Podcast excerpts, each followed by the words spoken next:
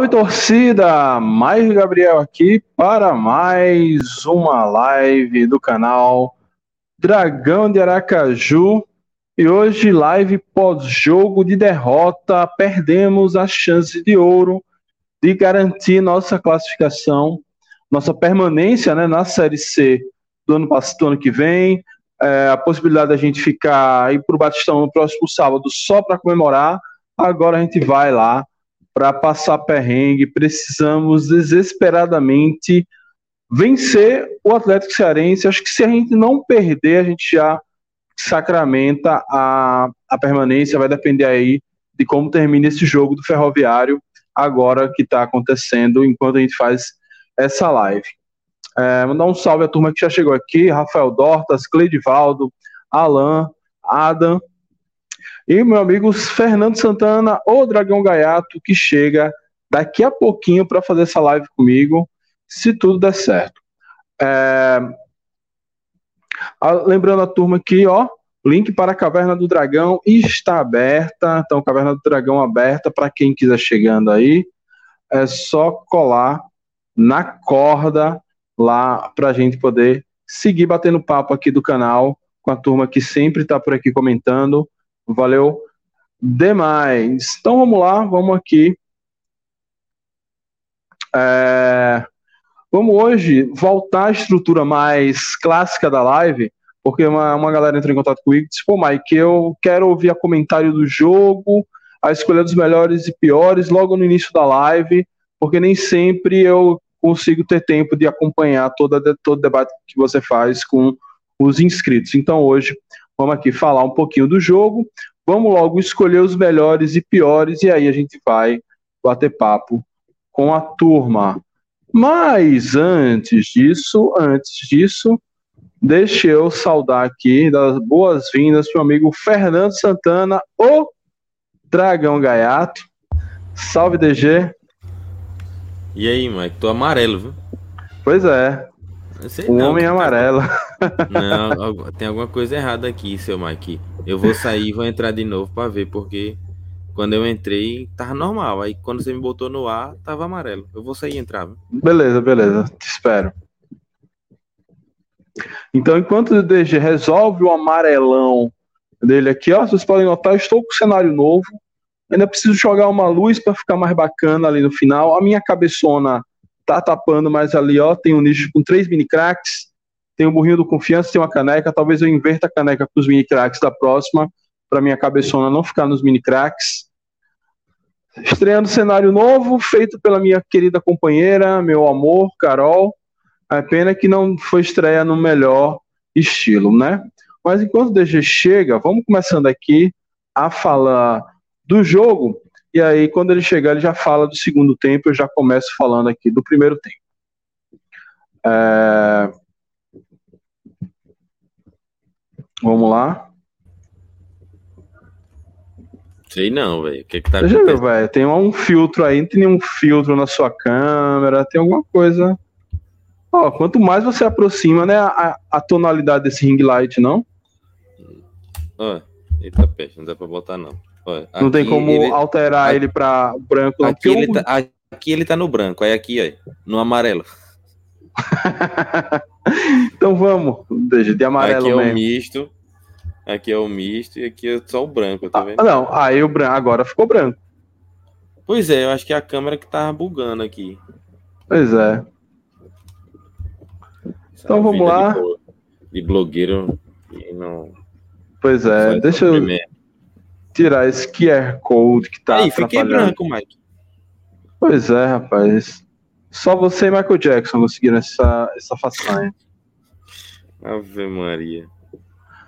É, então, hoje a gente vai fazer o esquema clássico. Falar do primeiro tempo, do segundo tempo, melhores e piores, e aí vamos trocar ideia com a rapaziada. Mas mande seu salve aí, sua saudação inicial pra gente começar. Ah, velho, eu Quero primeiro mandar uma boa noite a todo mundo que está vendo a gente aí, tanto ao vivo como gravado.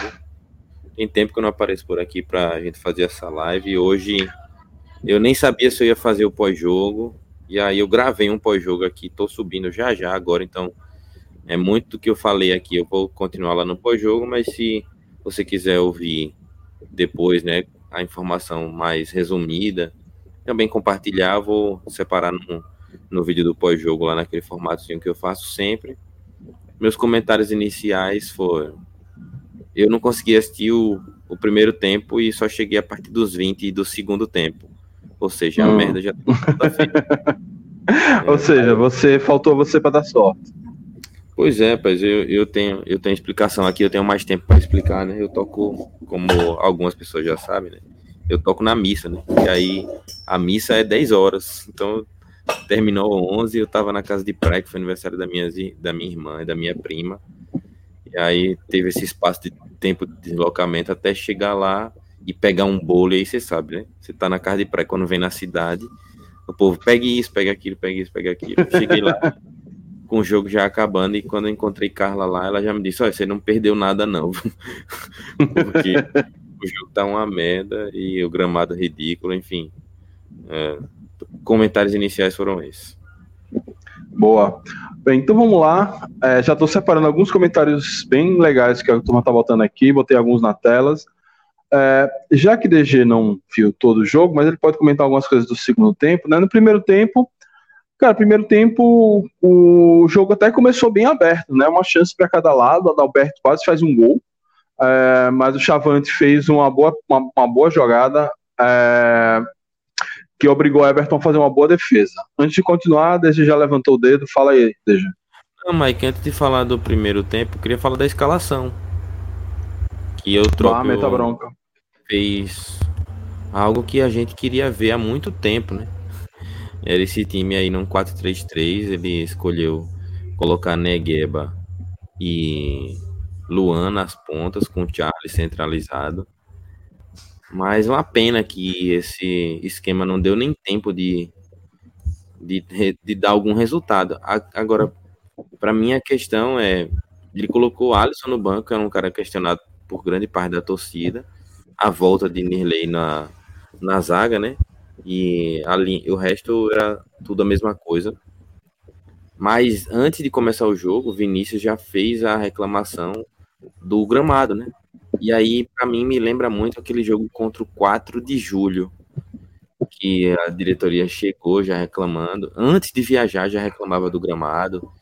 E quando chegou lá, continuou reclamando da estrutura do, do estádio. E quando colocou em campo, foi um time cheio de moleque baixinho e rápido para um campo que precisava de muita força física, muita briga, né? E depois que eu liguei esses pontos, eu fiquei pensando, né? Talvez não fosse melhor, né? Vinícius entrar com outra formação, talvez é, com o Helder que chegou, o cara chegou para jogar, né? Então, um centroavante, um cara lá de, de, de área para brigar nessa bola aérea. Eu achei que Vinícius teve uma boa vontade, mas no campo errado. Exato. Cara, infelizmente, enquanto o Pedro, eu vou perguntar isso quando ele for lá no bancada, eu vou perguntar o que falta, o que precisa para revogar a lei que obriga o Confiança a jogar no 4-3-3. Esse era um jogo típico para jogar no 4-4-2, jogava o Helder e Charles na frente, preenchia aquele meio campo e acabou. E acabou. Travava o jogo. A gente já, já falava, eu não sei como foi, qual foram os dados que a análise de desempenho mostrou para o técnico Eutrópio, mas assim, claramente o Brasil é muito mais permissivo a tomar gols no segundo tempo do que no primeiro. E a gente viu isso na partida. Tudo bem, o contexto da partida ajudou a essa estatística ser provada, mas assim, estatística está aí para ser usada, não é, não é sacanagem. Então, assim, o futebol europeu, os esportes nos Estados Unidos não usam estatística de tudo, até, sei lá, se o jogador começa o jogo pisando com o pé direito ou pé esquerdo, a troco de nada. E aí, é, ao invés de travar esse jogo, levar ele para ser decidido no segundo tempo, jogar uma pressão pro, pro, pro Brasil, não. A gente que entrou na pressão, né? E aí, continuando meu, meu comentário do primeiro tempo, após esse início intenso aí, com duas chances de gol para cada lado, parece que o time que estava desesperado, o time que não podia nem empatar para ser rebaixado era o Confiança. Confiança entrou em uma pilha excessiva, o time ficou muito nervoso, é, e numa dessa, é, o Brasil, pela falta de qualidade, até que nem chegava tanto, mas era mais perigoso, propunha mais do jogo. O Confiança justamente pela falta de povoamento ou povoação, sei lá, pela falta de gente ali no meio campo, não conseguia ficar com a bola, então o próprio comentarista, né, é, toda hora falava, Charles está muito isolado, confiança não tem com quem chegar, então é, acabou que numa dessa é, Adalberto entregou um bago, é, foi tão entregue que Raí, que quase não sobe, já estava lá em cima, não deu para recuperar. Na verdade, quando ele recuperou, recuperou errado, chegou fazendo falta. Era melhor até deixar. É, era até melhor deixar o cara chutar, porque ele podia errar, podia ser que Everton, Everton defendesse, do que chegar do, da forma que ele chegou. Então, para mim, claro, o erro principal, 90% do gol, foi a da Alberto que deu o contra-ataque lá para o Brasil. Mas é, Rai Lopes tem uma parcela de culpa também, porque chegou com tudo, chegou atrasado, fazendo pênalti, e não deu nem a chance do cara fazer o gol. Porque poderia bater em alguém, poderia estar para fora. Quantas vezes é, a gente já viu isso acontecer, ainda mais na Série C, ainda mais com a lanterna da Série C, o cara chutar errado, o cara se atrapalhar, o cara na hora querer dar um passe ao invés de chutar no gol. Enfim, tudo poderia acontecer, menos o pênalti. Raí foi lá, chegou atrasado, chegou com tudo, fez um pênalti claro, nada a reclamar do pênalti. Aí o Brasil foi lá com Thiago Santos, lei do ex, miserável, é, e meteu 1 a 0 E o time aí, se o time já estava nervoso, o time despirocou da cabeça no final do primeiro tempo, e eu tava ali rezando, contando as, os minutos, os segundos, para o primeiro tempo acabar, porque naquela atual do Confiança ia tomar mais um gol. É, a nossa sorte que não rolou esse gol. Adalberto. Adalberto que o Trópio voltou com um time um pouco mais ciente da, da vida, né? A essa altura já tinha entrado Alisson no lugar de Negueba, é, até deu uma ajuda, né? Porque Alisson, bem ou mal, preenche mais os espaços ali no meio campo, não é tão ofensivo assim. É, e no segundo tempo, o Brasil precisando segurar o resultado, aí já vamos falar do segundo tempo. No segundo tempo, o Brasil precisando segurar o resultado, se, se retrancou, o confiança foi para cima, mas foi com muito pouca qualidade. O nervosismo ele diminuiu, mas ele seguiu. Você vê que o confiança quase não tentou jogadas de linha de fundo, tentava sempre afunilar. Mesmo o Brasil, seu, os seus dois laterais titulares, era para explorar os lados de campo e foi muito pouco explorado. Quem mais tentou explorar foi o Helder lá quando entrou. É, e aí o Confiança tentou, martelou no, no, segundo tempo, mas assim, foi martelou com martelo de pelúcia. Foi uma, uma martelada que não, não ofendeu ninguém, tirando um chute de Ítalo que é, quando o cara consegue fazer uma boa finalização, o goleiro vai lá e pega. e é isso, dos poucos minutos que você viu do segundo tempo, o que, é que você tinha comentado, gente? Mike, é, eu vi esse lance de Ítalo e realmente é o cara que, como a galera gosta de brincar, não pode com a bola, né? Mas foi, foi um, uma boa finalização da parte dele. O que eu tava na expectativa era de que o Confiança tentasse algumas jogadas um pouco mais de cruzamento, né? Assim, eu tava percebendo que esse que o campo não ia deixar a jogada fluir, né? Tinha que fazer virada de jogo, que tinha que fazer é, cruzamento na área, tentar alguma coisa para poder ver se a, a, zaga falhava, se o, se o goleiro entregava, mas é muito pouca criação. E aí eu fiz um. Acabei de postar nesse instante aqui no, no Instagram, né? O Confiança fez somente. encerra sua participação na Série C, fora de casa, né? No jogo de hoje, marcando somente um gol em nove jogos. E nesses nove jogos, é, em teoria, a gente teve vantagem, né? Porque a gente disputa, vai disputar a décima partida em casa agora, dos 19 da primeira fase, por ser melhor ranqueado. Se fosse o contrário, talvez a gente fosse até rebaixado, né? É um beijo para Carla que tá, tá aqui comparecendo e que foi a minha a, a, o meu resumo do primeiro tempo. Ela falou várias vezes lá, dizendo de quanto quanto tava ruim aquele jogo e e assim se ela falou, eu acredito demais. É, mas a, a, campanha do Confiança fora de casa é essa, né? Uma campanha muito ruim, né? Um time que não faz gol fora de casa, que não atua bem fora de casa. E foi assim mais uma vez contra o Brasil. Ah, mas e o gramado? Eu, sinceramente, olhando de pela TV, via que o gramado estava ruim, que quando tocava a bola, a bola quicava mais do que o, um boi numa vaquejada. E muito difícil de muito difícil fazer acontecer futebol ali. Me lembrou aquele campo de Dores, né? Que, que tem aquele gramado muito ruim. Uhum. E o Confiança não, não soube usar outras estratégias para conseguir chegar perto do, de fazer o gol ali. Eutrópio mexeu, colo, colocou Everton, é, colocou o próprio o Helder, né? Alisson um pouco mais cedo, no intervalo ainda fez a mudança de Cascardo.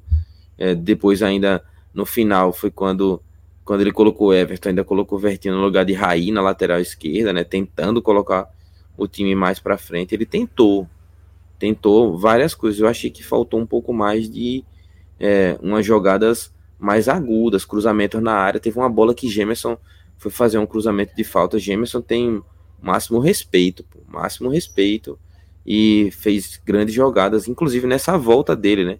Começando jogadas de bola parada. Mas é um, é, é impressionante. A gente já viu outras vezes aqui para dizer Confiança treina bola parada todo dia. Tem certeza porque esses caras treinam bola parada todo dia, porque hoje não não valeu essa frase, né? O Confiança tem, foi tentar fazer algumas bolas paradas, principalmente ali no segundo tempo, nesse trecho que eu assisti, é, com eficiência muito baixa. A gente não tomou o segundo gol porque o time do Brasil é ruim e o Confiança é ruim também. É, a gente foi encarar um Brasil com ingresso a cinco reais e mesmo assim a torcida quase não estava lá, quase ninguém no estádio, não tinha pressão nem a favor nem contra. É, eu queria até um relato seu, Mike, da galera que está comparecendo aqui com a gente, é, que disse que o árbitro estava marcando coisa só para o confiança e chateou a, a comissão técnica que a, o time todo do Brasil invadiu o campo uma hora para reclamar e ninguém tomou amarelo enquanto os jogadores do confiança tomaram esses cartões. Eu não percebi, não, não consegui ver essa parte, mas uhum. queria também uma, uma, posição da sua parte em relação a isso, porque também acaba desequilibrando um pouco do, do emocional da partida. Mas antes, também vale lembrar que o time passou uma semana inteira treinando 11 horas da manhã para poder jogar. É... Bicho, uma semana inteira treinando, pô. 11 horas da manhã no horário do jogo, fez uma propaganda bonita, porque fizemos um planejamento para jogar 11 horas e chegou lá o time não jogou. Será que o Confiança pensou que o jogo era 6 horas? Pois é. é foi isso. É. Do segundo tempo é isso. É, sobre, cara, sobre o árbitro, eu vi a galera reclamando dos grupos. Eu não achei isso tudo, não. Para mim, ali foi descontrole emocional do Confiança. Confiança ou entrou, né, ou ele chegou reclamando do gramado e, e a turma do Brasil já falou alguma coisa que eles não gostaram, ou, ou entraram achando que ia era bater no Brasil de qualquer jeito, que ia ganhar. Eu não sei o que aconteceu, mas para mim aquilo foi muito mais descontrole do descontrole emocional do confiança, estava muito pilhado. É, qualquer, qualquer contato já era já saía faísca, era Neto Pereira no banco gritando, apontando para a comissão técnica do Brasil. E o árbitro, assim, fez o certo. O árbitro controlou a partida em cima dos cartões. Eu não vi uma. É, eu, eu sinceramente, não, não, não tenho essa queixa do árbitro, não. Acho que para mim foi muito mais descontrole do confiança, lembrando muito. É, é, lembrando muito o aquele auxiliar técnico de, de Daniel Paulista, que Daniel perdeu o controle. Isso, Daniel Cerqueira, que perdeu o controle. É, lembrando muito, em alguns momentos, o time de, de é, Luizinho Lopes no Campeonato Sergipano, que também era descontrolado, mas eu não, para mim, como o Leandro falou, árbitro ruim, árbitro ruim padrão Série C. Mas assim, acertou no pênalti, é, não deixou na hora da, das questões mais agressivas, ele afastou os jogadores sem aquela gesticulação excessiva. Agora, o time estava tão descontrolado. É... Ó, é, Leão está lembrando bem, aquela fatídica partida do gol contra de Álvaro. O time estava tão descontrolado que Charles tomou um cartão amarelo no intervalo, na saída de jogo, porque foi lá cobrar o juiz, quase que bate na cara do juiz. Então, o time do Confiança, ele já entrou é, transtornado desde o início. Eu não sei o que aconteceu no Rio Grande do Sul, os caras já entram reclamando do gramado, é, o Trópico fazendo story, story é, mostrando o gramado, Cardozinho dizendo que o gramado é pior do que o gramado dos quarentões do São Conrado. E, velho, isso pilha o jogador, é, dá munição para o adversário. Enfim, como você falou, lembrou muito a, a fatídica derrota pro, pro 4 de julho. É, é isso, ó, Carla resumiu bem. Carlos e Leônidas, né? Não comprometeu, o que comprometeu foi a confiança que não jogou bola. Ah, o gramado é ruim, beleza, velho. Você tá jogando Série C, cacete. E se ficar com essa com esse docinho, com essa dor de rico, vai jogar Série D o ano que vem. Eu quero ver o ano que vem, sei lá, pegar um, um time aí numa região do norte que é muito chuvosa e não tem jeito de ter gramado bom. Não porque lá eles não conseguem fazer um gramado bom, porque não tem grana, recurso para futebol, não tem como ter. E aí, vai fazer o quê? Vai ficar de beicinho? E o gramado do Batistão? Tá uma bela uma porcaria também. Assim, é, sinceramente, isso me irritava na época de Iago, mas parece que era o DNA de mimado da, da gestão dele. Mas, porra, Pedro, Pedro que ele acabe com esta merda, sinceramente. Mike, ainda, ainda sobre essa reclamação, né? É, na entrevista coletiva que você pretende, não sei se você pretende fazer o react aqui. Só se você botar no ar porque eu não tenho condições, mas eu ia gravar mais tarde. Mas se você não, botar no ar, a gente faz agora. Pronto, eu consigo colocar, né? Porque a minha pergunta para Vinícius foi exatamente em cima disso. Eu estava percebendo que a desculpa, né, que ele ia colocar seria nesse sentido de o gramado não proporciona condições, a gente não conseguiu jogar. E aí a minha pergunta foi exatamente é, o fora o gramado, o que é que você acha que foi de maior dificuldade por confiança? Queria entender qual foi essa leitura dele.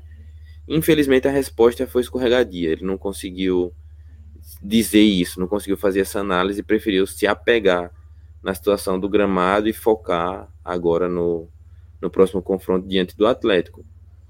Uma pena, uma pena esse resultado não ter vindo hoje, porque é, tudo colaborou, né, pô? E continua colaborando. Agora é, o Volta Redonda vai ganhando do Ferroviário por 1 a 0 tá nos 20 minutos do segundo tempo. E o Confiança estaria hoje, além de livre, brigando numa posição na parte de quase na, na primeira parte da tabela, né? Poderia uhum. é, a gente ficar até com aquele gostinho, né? No próximo jogo de, de que assim faltou pouco para classificar, mas exato. Não, era por a gente tá fazendo brincadeira hoje aí. Será que com 26 e uma goleada e não sei o que dava? Sei lá, nem sei como é que tá. E depois, como é, como o amigo Regis está falando aqui, tirando onda com o Campinense, né? Uhum. A gente perdeu para o Campinense. E a gente perdeu para o Brasil, que tem também cara de time rebaixado. E pro Floresta. E, e, e pro Floresta, porque eu acho que o Floresta não vai cair. É, mas, bicho. Cara, o Floresta tem que pegar o Paysandu lá na, na Curuzu. Se o Paysandu quiser jogar, vai ser complicadinho. Não, o Paysandu classificou, pô. Olha o Mirassol que perdeu as ah. duas agora, perdeu do Vitória. O cara vão botar time reserva que é para ninguém machucar. É, mas o Paysandu pode querer rodar o time porque tem muita gente lá, enfim.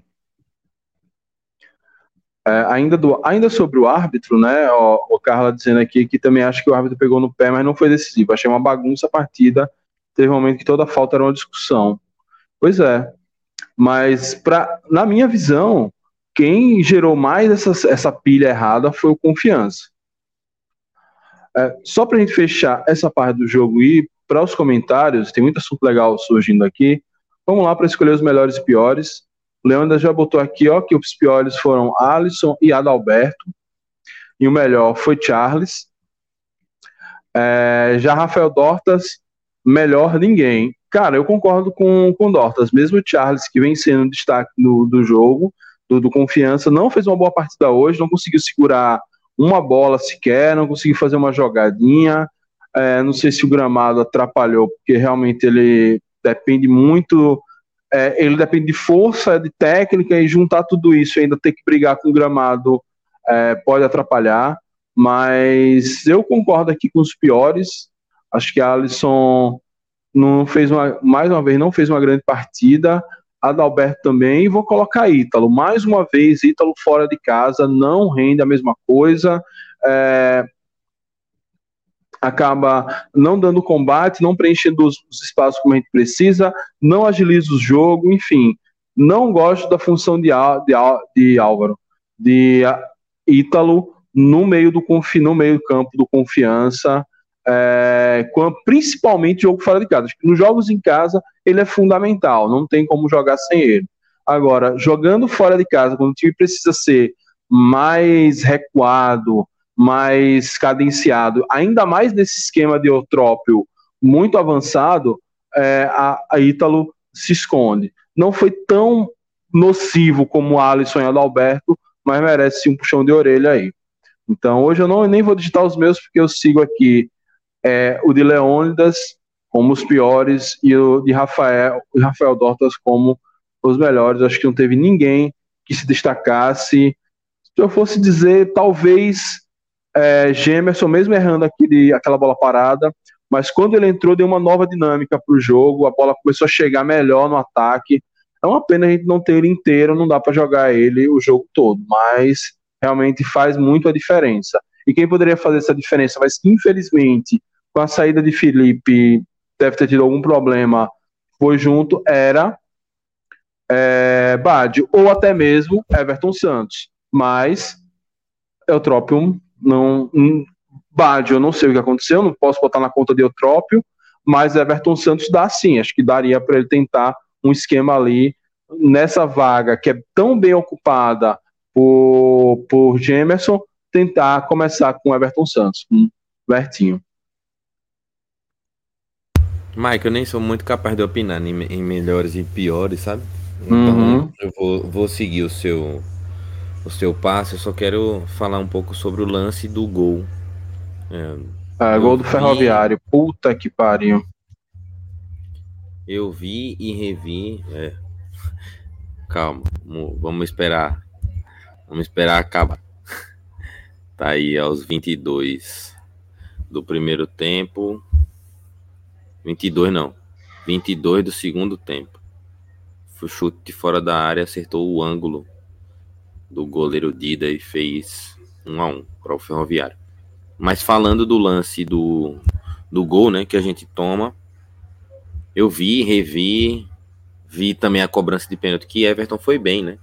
Pulou Sim. bem na bola, por pouco pega e aí a gente tem Betinho batendo pênalti no Batistão, ex-jogador do Confiança e perde. Thiago Santos vai lá, ex-jogador do Confiança, eu tava crente de que a cena ia se repetir, mas ele foi lá e e cravou, não conseguiu fazer o gol.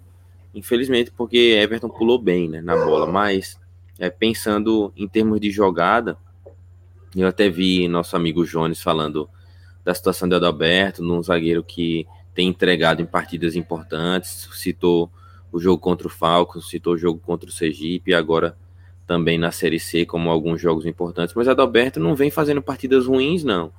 Não. Alberto e Rafael, uma dupla de zaga que se entrosou, se encaixou direitinho. Então, é, eu coloco muito na, no, na conta aí do, do pacote Adalberto, de tudo que ele entrega hoje, né? Um zagueiro mais experiente, que não tem tanta velocidade, que por conta da falta de ritmo e talvez do gramado também, não dá para desconsiderar, ele pode ter se, se equivocado ali naquele lance, o que é, que é revoltante, assim, porque é um lance de várias escolhas, né? Mas Isso. se você for pensar, tem, teve a falha da, da Adalberto. O time todo saiu correndo. Aí você ainda citou. É, Raí podia não ter dado o bote, o cara podia ter chutado para fora. Lances como esse acontecem em todos os jogos. São gol. Tem lance que é gol e tem lance que não é. é o atacante do Brasil foi muito inteligente em buscar o choque com Raí, porque Raí ele não vai para dar uma sapatada, né? Ele não vai para fazer a falta desse jeito. É um uhum. encontrão em alta velocidade Sim. que acaba tendo o pênalti. Então, é, eu não, não sei, eu queria até uma análise sua em, em, termos da partida de Adalberto, de como, como ele foi no todo, não somente nesse lance, para a gente fazer uma leitura melhor da, do momento que ele vive, porque é o segundo pênalti né, que ele comete, apesar de que. Ah, é, o primeiro não foi. disseram que não, não foi, né? Porque a bola bate nele e escorre na mão. A bola pega na mão, mas Isso. segundo a regra, se bater nele e escorrer na mão, não é pênalti. Enfim, queria a sua análise aí, Mike, da galera que tá vendo também. Bem, assim, para mim ele fez, teve esse erro capital, infelizmente jogador de defesa é assim mesmo. Jogador de ataque, ele pode errar, errar, errar e ninguém vai lembrar dele. Jogador de defesa fez um erro grosseiro, já era, compromete o jogo. É, mas no geral, não, não foi tão mal assim. No, no geral, ele foi o Adalberto sempre, até porque o Brasil não tinha grande chegada. No início do jogo, o Brasil estava chegando teve duas cabeçadas muito perigosas que o time não conseguiu cortar, mas depois isso se corrigiu. E também depois do gol, o Brasil não atacou mais, né? O Brasil se abdicou de atacar. Então, no geral, não foi. É, não estava errando reiteradamente. Agora, em um lance que estava com a bola dominada, estava tranquilo, com várias opções, como você falou, ele acabou dando a bola para o jogador do Brasil. Isso é complicado. Eu vi, eu vi o lance, Mike, assim, não, não foi exatamente dando a bola, né? ele, tomou, ele tomou um encontrão e perdeu, né? Na, na disputa, isso. porque escolheu. E não errado. é a primeira vez que isso acontece. Não Aconteceu é, aqui no é. jogo contra o Ferroviário, por exemplo. O, Sim. O, o, e aconteceu umas duas vezes contra o Ferroviário, que por nossa sorte não aconteceu o gol. Por quê? Porque não teve nenhum maluco que chegasse com tudo fazendo pênalti, né? E aí eu vou relembrar o jogo contra o Botafogo de São Paulo, que Everton sai errado, logo na sequência saiu o gol de Thiago Reis. 1 a 0 pro Botafogo logo no começo do primeiro tempo. Um dos piores primeiros tempos que eu já vi do Confiança foi aquele dia ali. Realmente o Confiança pediu para tomar gol do primeiro até o vigésimo minuto, sei lá quando foi que saiu o gol. Depois o time ainda tentou se encontrar um pouquinho. Mas depois dali o Confiança conseguiu buscar a virada teve um, uma expulsão que melhorou as questões da partida, mas conseguiu buscar a virada. Eu até tuitei isso.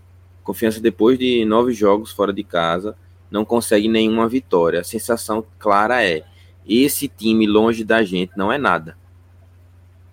Longe da torcida, esse confiança não joga nada. Ele precisa da gente. A gente precisa estar tá lá empurrando, fazendo, botando pressão no adversário, porque quando quando Confiança entra em campo, apesar de que hoje ainda tinha lá, o pessoal da Trovão foi, o pessoal da Jovem foi também, levaram faixa, mas quando se vê num outro cenário, são jogadores que não conseguem corresponder.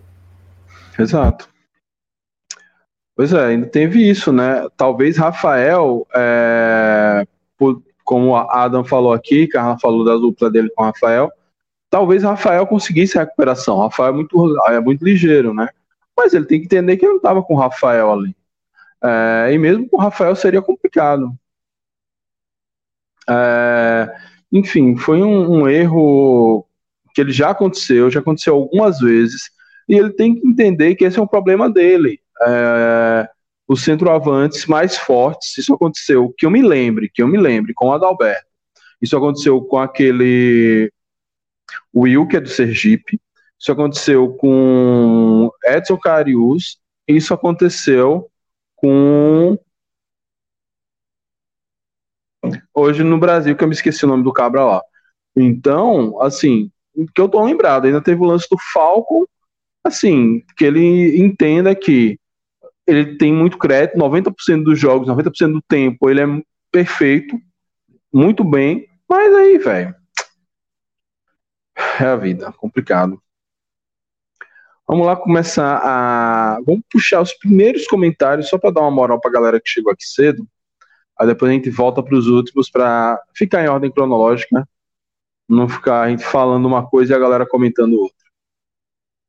E aí, à medida que os comentários forem escasseando, a gente sobe, vai, vai subindo, né? Ó, o Alan Martins chegou aqui falando que perdeu para uma galinha morta. Pois é, perdeu para o time um zumbi.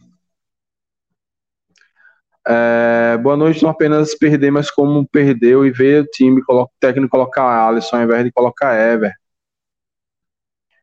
Pois é, nem entendi por que então ele botou Everton ali, Alisson quer dizer, é, de início. E a preparação física dos, dos, jogadores de ataque desse time é uma complicação, né? Porque toda vez, todo jogo, alguém se machuca do nada.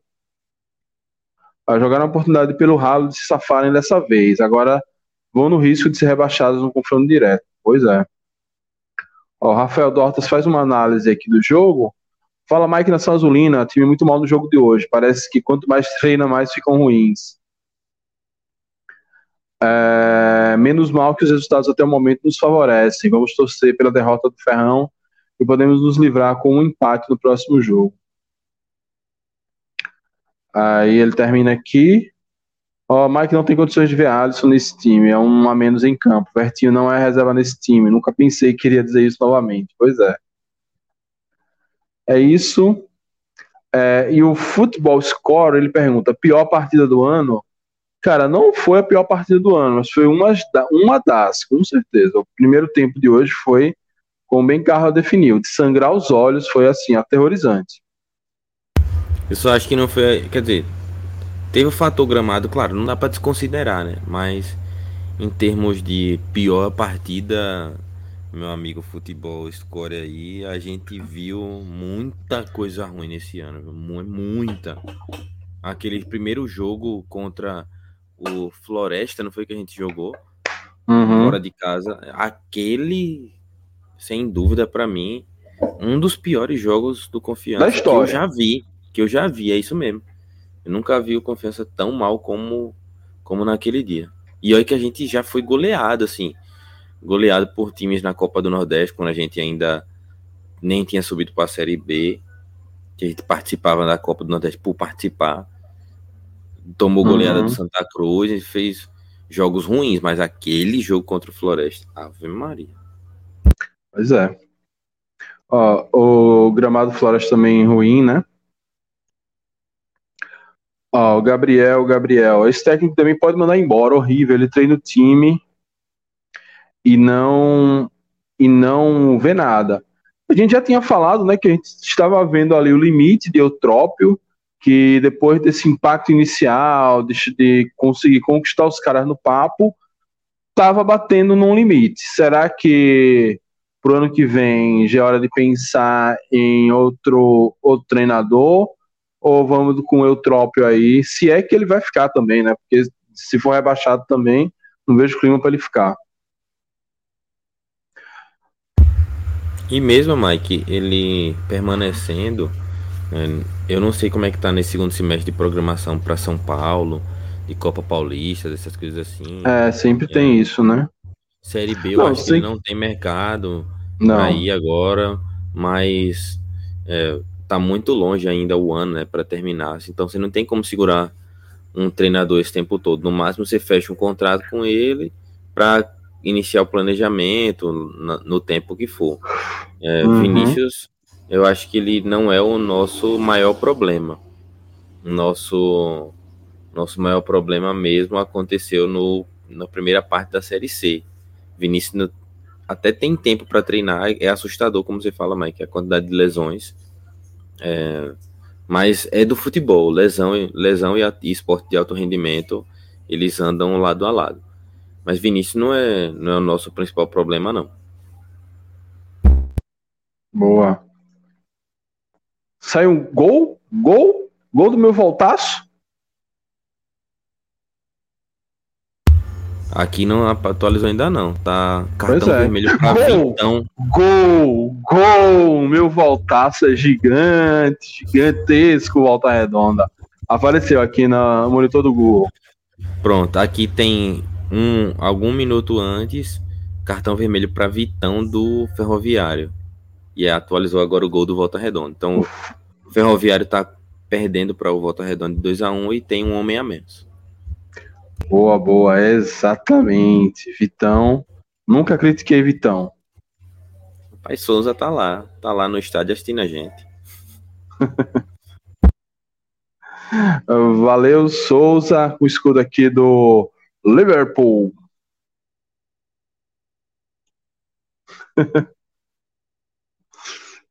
Ah, creio que o pior jogo da história do Confiança foi contra o Bahia, na Copa do Nordeste 2002, 10 a 2 que danado foi aquilo.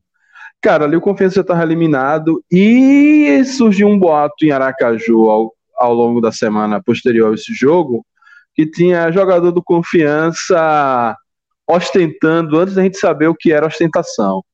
Então parece que aquele jogo foi comprado.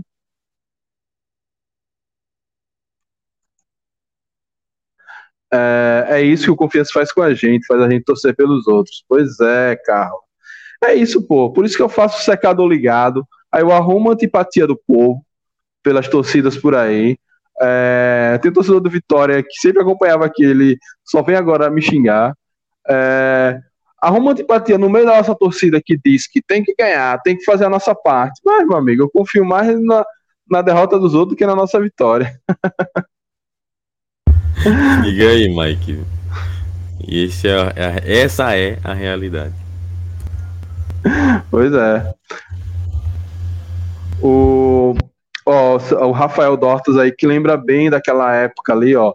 Célio França que o Confiança recebeu grana para abrir o jogo, aquele jogo do 10 a 2 Mas, meu amigo, aquele jogo eu fui no jogo posterior, cara, aqui a, a galera tava muito puta, muito puta.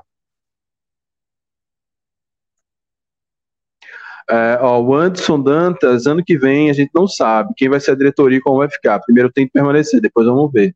Pois é, pois é, esse, é ainda tem esses detalhezinhos aí políticos sobre a diretoria, né? Sobre isso, Mike, eu fiquei sabendo que pretende se marcar a eleição ainda para o mês de setembro. Tem que ser. Agora, o próximo mês. E que provavelmente vai ser chapa única é, confiança consolidando a, a permanência. Prova, provavelmente deve ser chapa única, apesar de Célio estar tá indo na porta do Batistão é, para fazer discursos lá, ele não pode se candidatar à presidência. Então ele teria que apoiar alguém ou então colocar o nome dele e tentar com alguma ação judicial é, conseguir, né? Mas mesmo assim ainda tem que contar com apoio, né? Dia Como é, da rapaz? massa. Célio não pode ser. Ah, se Célio não pode. Então ele, então ele teria que, alguma, alguma via judicial, tentar colocar o nome dele lá à disposição é, para alguma coisa. Enfim, tudo indica que seja Pedro mesmo o candidato. Não sei se é candidato único, mas já ouvi falar nisso. E a diretoria recentemente, agora antes desse jogo do Brasil, estava correndo para pagar o salário dos jogadores para eles viajarem já com salário na conta. E o bicho para ganhar em casa era um, e para ganhar fora era 10 mil a mais, que eu, pelo que eu fiquei sabendo, para ganhar esse jogo. E mesmo assim, os caras não ganharam, ou seja, não gosta de dinheiro, os caras não gostam. Atrasa esse salário aí. Pois é. Ó, o Leônidas dizendo aqui, Mike, quando ganharmos semana que vem, prepare um vídeo sobre as eleições.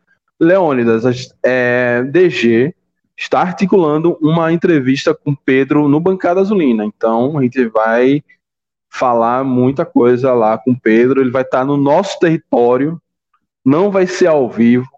E vamos ter tempo tempo para falar com ele. Então, a gente vai perguntar todas essas perguntas capciosas. Com certeza a gente vai abrir uma caixa de perguntas no Instagram. É, não vai ter como ser ao vivo, né? Porque ainda está preparando essa estrutura lá para ser ao vivo bancada. Mas ele vai estar lá no bancada. Quer dizer, a DG está articulando isso aí, né, DG? Promessa é essa. É, mas fé, deve ir. Pô, ele tá indo em qualquer lugar, né, velho? Qualquer. O homem é arroz de festa. Se ele não for no bancada azulina, é complicado. Ele, ele já foi essa semana no, no, numa live no Instagram, teve na semana anterior no programa de Mário. E como é um candidato que já se colocou à disposição, é, que disse que vai se candidatar, então ele também está utilizando essas ferramentas para já iniciar a campanha dele, né? É, além uhum. disso, Pedro é, é, o presidente do Confiança nessa última fase agora no começo da Série C, então tem muita coisa para ser questionado é, como Leones e Carla estão falando, é, além das eleições, tem muitas coisas a se questionar em relação a esse período que ele assumiu o comando confiança. Exato. É, Pedro falou de, de, de transparência, Pedro falou de várias coisas que ele gostaria de implantar no confiança e a gente quer saber como é que foi isso, como é que ele tá, é, como é que ele trabalhou em cima disso. Eu duvido que ele comece a falar alguma coisa em relação à, à gestão anterior, até porque ele sinalizou já isso no programa de Mário, quando o Mário deu uma perguntou a pergunta de alguém que mandou algum dos nossos amigos aí que tinha mandado perguntas sobre processar a gestão de água, acionar Ministério Público e tal. Ele meio que deu uma, uma esquivada dizendo que ele respondia por essa gestão, a dele, e que isso seria é, algo depois, né? Então, eu não uhum. sei como é que vai ser, mas enfim, a gente vai vai perguntar. Tô contando aí com uma, uma resposta do clube para a gente poder marcar a data. É porque a expectativa era de garantir a permanência agora para a gente trazer primeiro Vinícius Eutrópio é. para depois levar Pedro.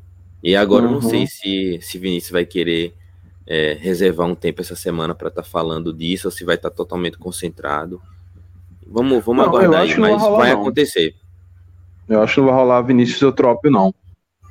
É. Porque, enfim, semana decisiva. Eu, meio, eu, eu que não quero que ele devido à atenção de ir gravar com a gente lá na igreja de São José. Só se for para ele passar antes, fizer uma oração pesada, para coisa melhorar. Mas de repente ele vai lá, Mike, e a gente conversa com ele, a... bota uma luz na cabeça desse homem. o Jango sete vezes, o Vitória é colossal. O meu Vitória, o Leão da Barra, o maior do Nordeste, venceu hoje o Mirassol, segue vivo e vai vencer o Brasil, que é pra gente não ter problema. Ó, o, o Davi tá dizendo que talvez o pessoal da Dragon Shop vai lançar uma chapa. Interessante o debate de ideia. Sobre a chapa, sobre, por exemplo, o, alguém botou aqui que passar a limpa a gestão de água. Eu, sinceramente, eu acho que a gestão de água não deve ser o tema central da eleição. Acho que ela pode ser um tema um tema mais à margem, um tema transversal. Agora, a, o, a, a eleição do confiança, após a eleição, aí sim, não é fazer caça às bruxas, é responsabilizar a quem tem responsabilidade. Acho que hoje o que a gente passa no confiança é muito por conta da gestão Iago, principalmente do ano passado para cá. Claro, Pedro teve seus erros. Foi Pedro que trouxe Felipe.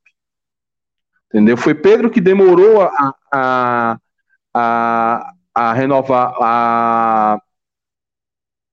Como é que eu posso dizer?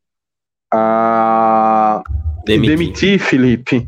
Então, assim, muita coisa aconteceu. Acho que principalmente nesse, nesse, nesses dois pontos é, da gestão de elenco na Série C mas Pedro tem suas vantagens. Pedro pegou um time praticamente falido e está conseguindo, sabe-se lá Deus como, manter o salário em dia até onde a gente saiba. Diz que até bicho está pagando pelas, pelas vitórias. Então, é... então, assim, tem seus bônus, seus ônus, por isso que seria interessante ele ir para o bancada, para a gente ter essa conversa com ele. É ir para o bancada para ter essa conversa com ele e na eleição fazer isso. Agora, acho que o passar a limpo da gestão de água, listar tudo que está devendo, que precisa ser resolvido, e casos tenha alguma questão a ser ressarcida ao confiança, aí tem que ser depois da gestão. Acho que o debate da eleição não pode ser um debate de ficar ruminando os erros e acertos, que tiveram acertos também, da gestão e água. Acho que a próxima gestão principalmente se a gente seguir na Série C, é, é pensar para frente, é planejar o futuro, para a gente sair desse vértice de merda que a gestão de água botou a gente. Pensar no futuro, pensar o que foi feito de bom nessa gestão, o que pode melhorar, é, enfim, o que o futebol brasileiro vai nos apresentar de novidades aí no pós-Copa, porque eu não sei se esse movimento de SAF parece que deu uma arrefecida, mas agora pode voltar à tona de novo, ou pode morrer de vez tem muita coisa para se pensar, tem muita coisa para planejar para o futuro. e não vamos ficar aqui pensando é, na, na gestão de água, senão vai ficar esse, esse espantalho a vida toda na, nas nossas costas. Passa a eleição, faz o debate de um confiança voltar a vencer, ser vencedor, como ele foi nos últimos anos, é, responsabiliza o que tiver de responsabilizar a gestão de Iago e segue a vida. Iago segue sua vida lá com o time dele em Carmópolis e a gente segue nossa vida aqui com confiança. Raul Leone da fala bonito demais, pô. É nada. Você fala vértice de merda. o cara que junta vértice e de merda. Que na verdade é, é, era um vórtice, né? Não era um, um vértice. Então, aí é, é isso que ainda, ainda falo errado. Cadê o CEO, minha gente? CEO está no céu. Hum. Eu acho que deveria debater ainda a existência de um CEO na gestão. Eu acho que o CEO é interessante. O CEO é interessante, mas é, talvez a gente tenha que discutir a existência de Washington como CEO. Porque, pelo que eu saiba, não, não conheço muito dessas é, inovações no futebol, o CEO não é esse papel de embaixador que uhum. o Washington faz, onde um, esse papel de quase de um conciliere que a diretoria tem. Que inclusive foi ele que trouxe o Trópio, né? Uhum, sim. foi ele que trouxe o Trópio. É, então, não é esse papel. Acho que o papel do CEO é justamente Pedro ser a figura política e ter alguém para fazer a figura executiva. O que faltou, por exemplo, na gestão de Iago. Iago era um cara que centralizou tudo na mão dele, começou a se atrapalhar com a vida pessoal, a, a, as empresas dele, a vida política, e não tinha alguém que fizesse, vamos dizer, os encaminhamentos é, para que ele pudesse ser a figura política do confiança. É, talvez Pedro, por não ter tantos tantos focos, né, política, empresarial, a família, não sei se ele é casado novo, enfim. Como ele é um cara que é mais velho, já deve estar com a família mais estabelecida, em relação a Iago, que casou e teve filho enquanto era presidente de confiança, é, não, talvez não precise tanto, porque eu sinto que quem faz essa, essa, essa quem bota a mão na massa para a execução das coisas do confiança é o próprio Pedro, não é o, o CEO, que é o chefe executive officer, ou seja, o cara que comanda o, o escritório do executivo da parada. É como se, no guardado as devidas proporções, no governo é o ministro da Casa Civil, o cara que meio que pega ali, bota a coisa para funcionar. É, o Washington ele veio para ser esse papel aí, mas agora tá como pré-candidato a deputado. Ainda e, tem isso. E provavelmente nesses, nesses próximos meses aí ele deve se afastar da função, que também é uma função que nunca mais se viu o Washington, né? Nunca mais ninguém viu ele fazendo foto em lugar nenhum. Não sei qual, uhum. qual é, mas já ouvi falar em relação à questão de investimento financeiro de Washington, de ter botado uma grana no confiança. E eu acredito que foi até uma estratégia também de Pedro para trazer uma figura de respeito no cenário nacional para o confiança que vinha de uma destruição das suas estruturas, né? Com a saída de Iago e de Hernando e de toda a, a galera que estava ali ao redor, o Confiança ficou sem essa referência. E Pedro chega, chega com com Anderson de Tuca, que é político, então é um cara conhecido no estado. Uhum. Matheus Milet, que também é um cara que é empresário, conhecido no, no meio do futebol, mas que para a grande massa o, o conhecido ali era é, o próprio Washington. O próprio, o próprio Washington que assume uma posição e meio que aí Davi curiosidades de jogos infantis trazendo uma das melhores Acabou. notícias da noite. Obrigado, é meu Deus. Se não fosse o confiança, esse domingo seria excelente, mas a gente tá aqui é. de camisa, bandeira, escudo lá atrás, mini crack, cavalinho, caneca, a peste toda, e a gente em live aqui por esse time desgraçado. É isso, Mike. O Washington chegou só para ser um, um nome de, de alguém que impõe respeito porque é conhecido no cenário. Que eu acho importante, sinceramente, acho importante, mas talvez para não dizer que ele era o embaixador, talvez para não dizer que ele era conselheiro, o né? conselheiro, enfim, meter essa CEO aí para dar uma, um ar de modernidade.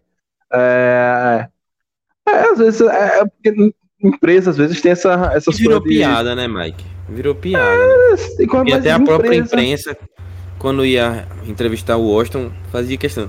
Sim, mas o que é o CEO? O que é que o CEO faz? E meio que não respondia. Os caras faziam para dar é. cutucada.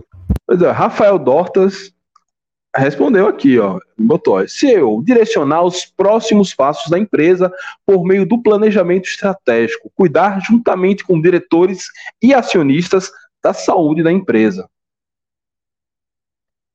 Implementar ou modificar processos dentro da empresa ou setores, representar e se relacionar com públicos externos. Ele só pegou essa última frase. Diga aí. ai, ai. Ó, ó, Rafael Dorso é Campinense e Ferrão rebaixados. Brasil respira por aparelhos, mas acho difícil não cair. Pois é, a gente depende muito, muito mesmo do do papão. Se o Paysandu vence o Floresta na última partida, né? Floresta existe, Mike, né, a possibilidade da gente permanecer perdendo. É, é o que Leônidas aposta aqui, que a gente vai permanecer com uma derrota. Aquela. É, Pedro foi numa rádio uns meses atrás cravando que com 20 pontos não cai. Aí. É isso. Deu voltaço, deu voltaço. Ó, o Arthur Fontes. Ó, tá na hora de Pedro Dantas botar ingresso a 5 reais, como um exemplo do Brasil de Pelotas. Pode ser, mas será, tem, DG? Tem como não, pô. Já vendeu ingresso a casa é, já vendeu 15. Aí ah, você mas aí vai tô... vender um, um, ingresso mais barato depois, pô. E quem comprou você... a casadinha a 15, sabe? Aí pode não pegar, você chega com sua casadinha lá e pega mais dois ingressos. O que pode fazer é você pegar agora e manter a promoção. Pode ser. Mantém a promoção e vai.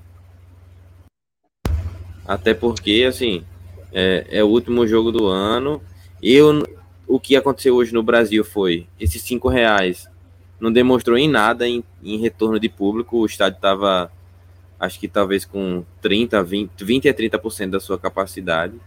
Então, isso. não sei se esses cinco contos faria diferença na lotação para a gente. Também não. Mantém a promoção isso. e tá massa. Até porque, para quem não acompanha, o cotidiano do Confiança, que talvez seja essa torcida que seria atingida por esse tipo de promoção, olha assim, não, Confiança melhorou, Confiança já está três rodadas fora da zona de rebaixamento. Vai pegar o Lanterna. Aí quando olha o resultado, às vezes nem assistiu o jogo. Quando olha o resultado, quando vem aqui na live, diz: Eita porra, perdeu. Não, time safado, caralho, vou nada. Ou então, quando for, meu irmão, no primeiro passo errado é vaia, é, é pressão. Complicado. Ó, Rodrigo Andarade aqui. Dizendo, opa, Mike, lembra que eu falei semana passada que o Confiança ia deixar tudo para a última, pra última rodada? Pois é. E eu acho que o Confiança, em nenhuma vez que ele se livrou do rebaixamento, deixou para a última rodada, né? A gente sempre conseguiu se livrar com rodadas de antecedência. Não, acho que aquela de 2016 foi na última, não foi não, Mike? Foi a última?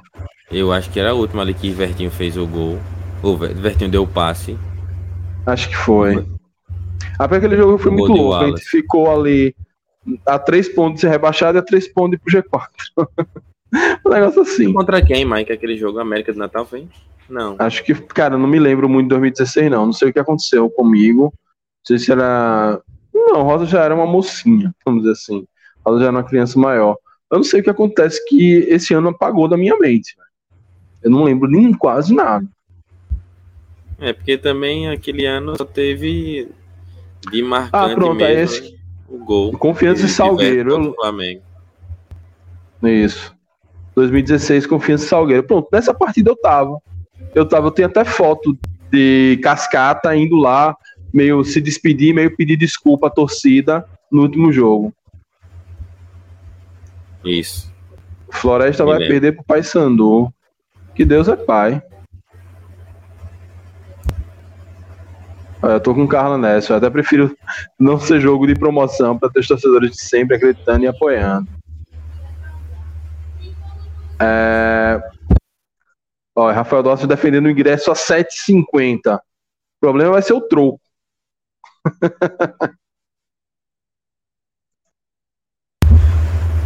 7,50 é bom, 2 por, 2 por 15, né? Pois é.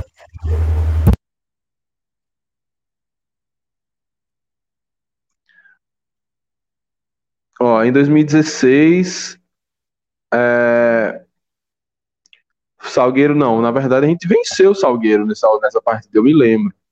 Remo 0, América 0 e a América caiu.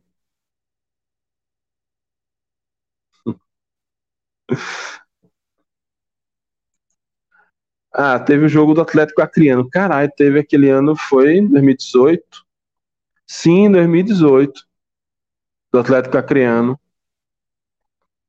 Foi aí o Tom Silva. Mas eu acho que ali não era a última rodada, não, era? É boa. Não, não era a última rodada. Acho que a gente não. fez a última rodada em casa.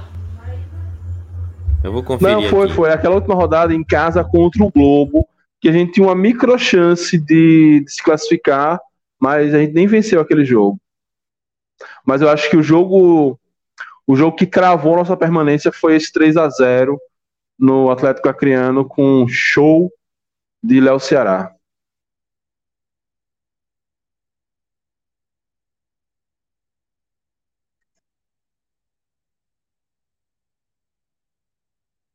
Ó, sem paciência para quase infartar com o estádio cheio.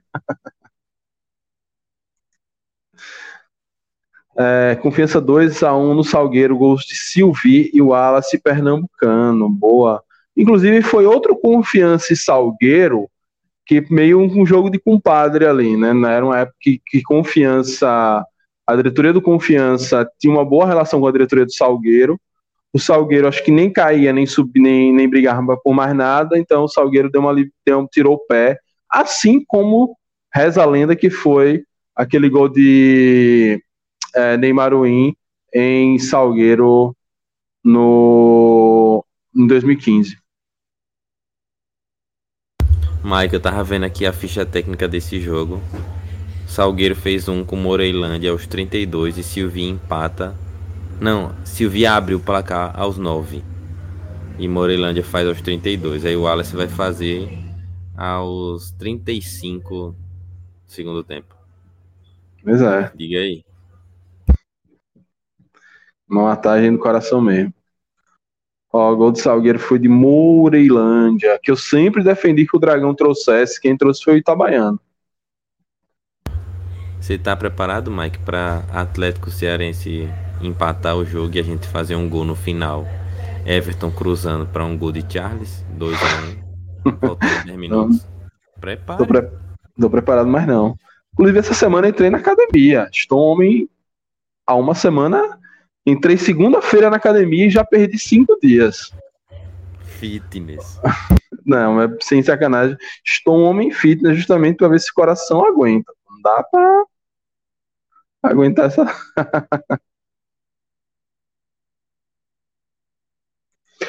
Cruzamento de Vertinho pela esquerda e gol de Wallace de cabeça. Se você resumiu alguns gols que o Confiança fez importantes na história. A maior dupla, a maior dupla. É, é, esse é um. É, nessa entre-safra que a gente não vai ter o que falar, a gente pode, pode, pode fazer esse quiz. Qual foi a maior dupla? Qual foi a maior aquela, dupla? Aquelas, aqueles cruzamentos, né? Isso, é Copa do Mundo de maiores duplas. Maiores duplas. Eu já entro com Bibi Kivel pra começar. Pois é, tem Bibi Kivel. Mas também não dá pra descartar é, da Silva e Cristiana Lagoano. Porra, essa era, essa era, essa era, essa era forte, viu?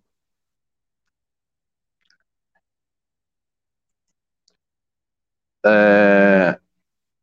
Eu quero me manter na C, pode vir no sufoco, igual os jogos que nós estamos acostumados. Não, pode vir no sufoco, pode, mas não é necessário, né, Jada? Pô. Mike. Ah.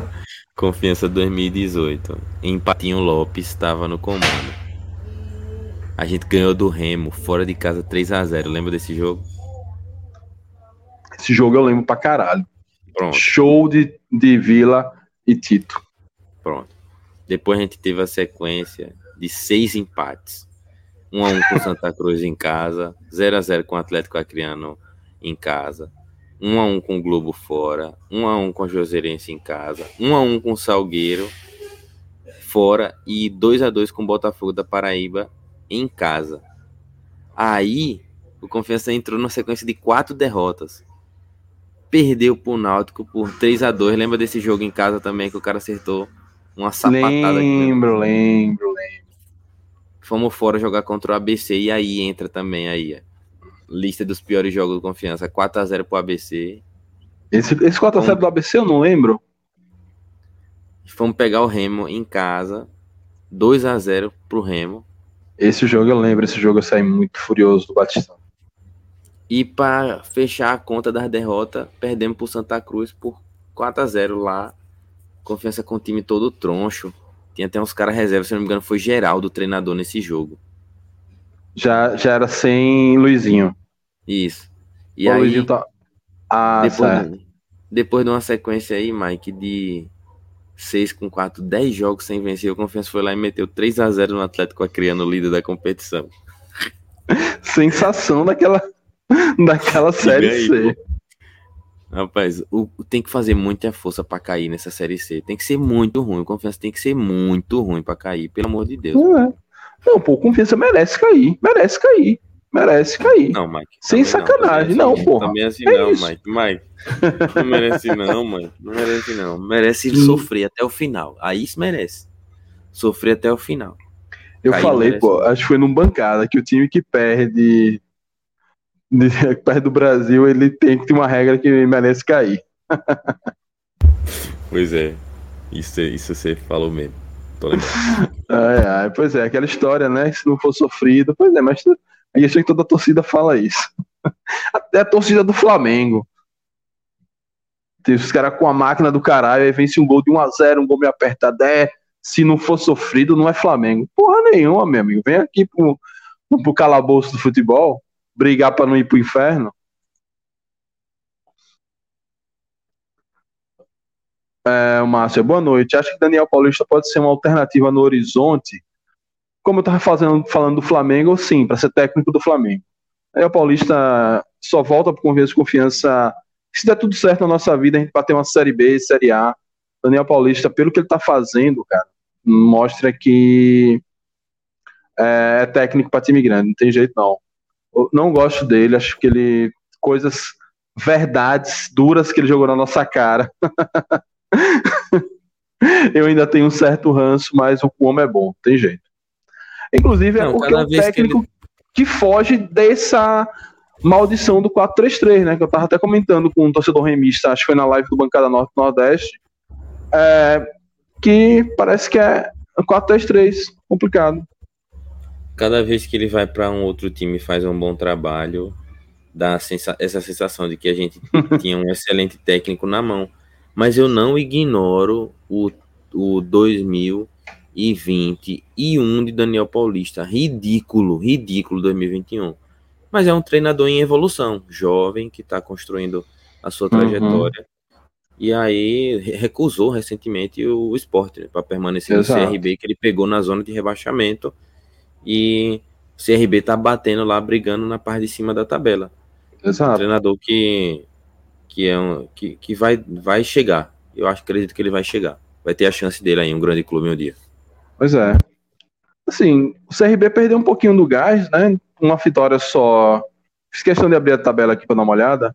Perdeu um pouquinho do gás, uma vitória só nos, nos cinco jogos, mas para quem estava lá brigando na zona de rebaixamento é complicado. Agora, parece que quando ele sai, meu amigo, ele rouba uma praga do cabrunco para esse time dele. Porque o Guarani tá na zona de rebaixamento, duas derrotas seguidas. Ainda teve uma treta com o goleiro aí que ou ia chegar ou ia sair, eu não vi não você viu que teve uma treta com o goleiro aí. Parece que o homem é, é assim como Carla, é rancoroso. É rancoroso, ele roga uma praga dar braba pro time dele, porque ó, o esporte caiu, a gente caiu, agora o, Vitor, o Guarani vai cair. Então homem, meu amigo, ele salga a terra por onde ele passa. A maldição de Daniel Paulista.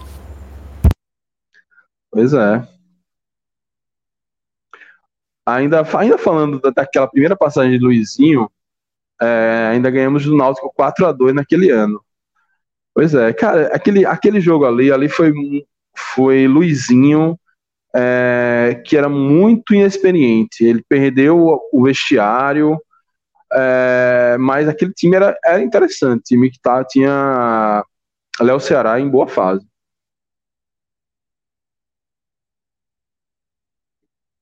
Ó, o mundo A só sou azulino, nem confiança em CSA cai, que Deus lhe ouça, meu amigo. Pegar o CSA na Série C no ano que vem é complicado. Agora, CSA tá fazendo força para cair, viu, bicho? Três derrotas seguidas.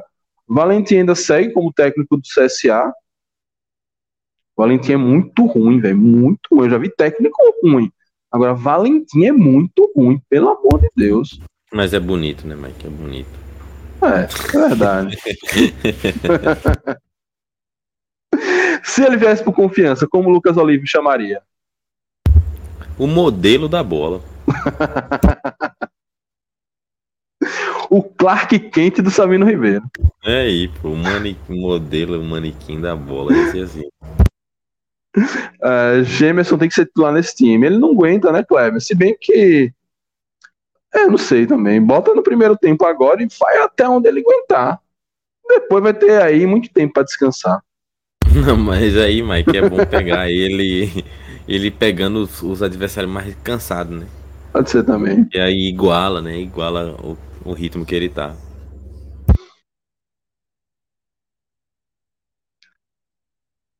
Ah, ó, Rafael Dorta, assim, minha audiência é qualificada demais, porra. O goleiro Diego, Diego Loureiro do Botafogo iria para o Guarani, mas o Guarani mudou os termos do contrato e o goleiro voltou para o Botafogo.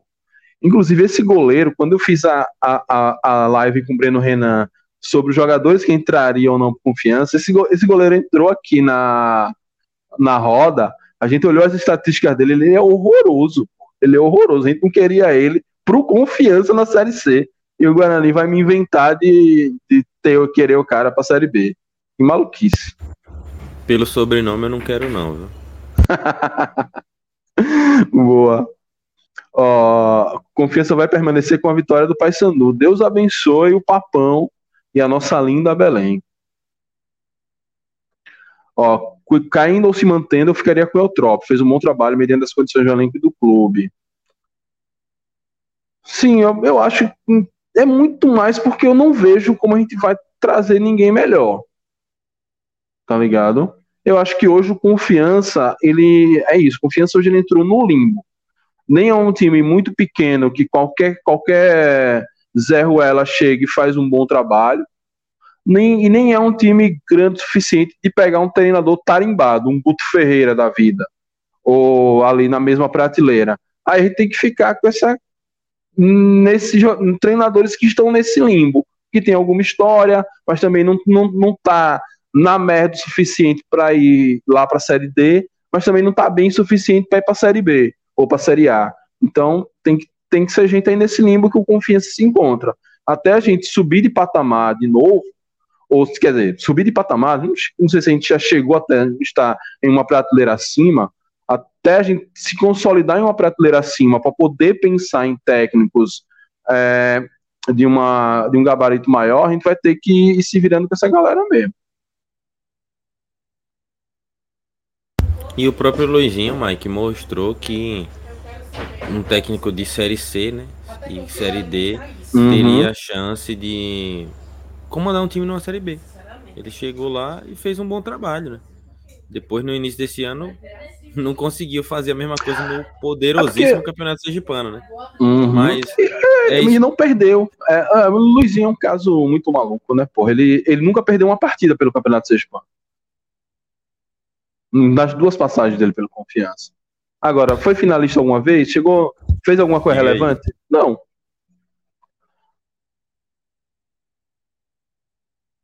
É, ó, Márcio Andrade falando aqui ainda de Eutrópio. É só você fazer assim. Eutrópio. Era grande paródia de DG. Quando a, a particularidade de Eutrópio tirou leite de pedra, mas só o treinador não ganha jogo. Ó, será que o boa parte desse elenco vai ser aproveitado na Série B? Não sei, boa parte não, mas eu acho não, que um não. ou outro. Acho eu que um Rai Lopes, o, um Rai Lopes, o Fluminense. Fale seus três nomes. Charles, Rafael e Luiz Otávio. São os três nomes que eu vejo aí. Uhum. Mas é. aí acho que pode ter, ter mercado por conta da base. Isso. É um jogador que entra com um pedigree, né? Mas é, os três nomes de, de, de bola, de, do que faz de opção de jogo são esses. Uhum. Pois é. Também acho que é esses três nomes, mas eu acho que é, Bruno Camilo e, e Rai Lopes, pelo pedigree, é, e por, pelo que tem apresentado, não para ser solução para time nenhum, mas para compor um elenco ali, um reserva de um time desse que está precisando de uma renovação, precisa de um reserva que aguente jogar, que não seja cego de bola, eu acho que cabe. Mas enfim. E Ítalo que parece que realmente vai desembarcar no Sampaio Correia.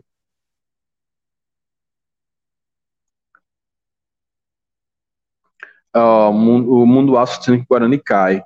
Rafael Dortas. É, Gemerson tem que entrar de primeira. Não adianta ele entrar no meio do segundo tempo. Quando já estamos no Deus nos acuda. É, será que a confiança não fizesse um razoável dever de casa? Com certeza a gente se rebaixava. Exato. Ó, o Arthur é, na minha opinião de vocês, o gramado, o horário, o clima fizeram confiança perder hoje? Não. É, atrapalha, com certeza, mas não acho que foi o. Como é que eu posso dizer? Não acho que fator foi o, o fator determinante. Boa, DG. Não acho que foi o fator determinante para a nossa derrota. Horário e clima, com certeza não. É não, não era nada além do, do humano, né? Não era nenhuma condição sobre, sobre é, o não que estava colocando ali.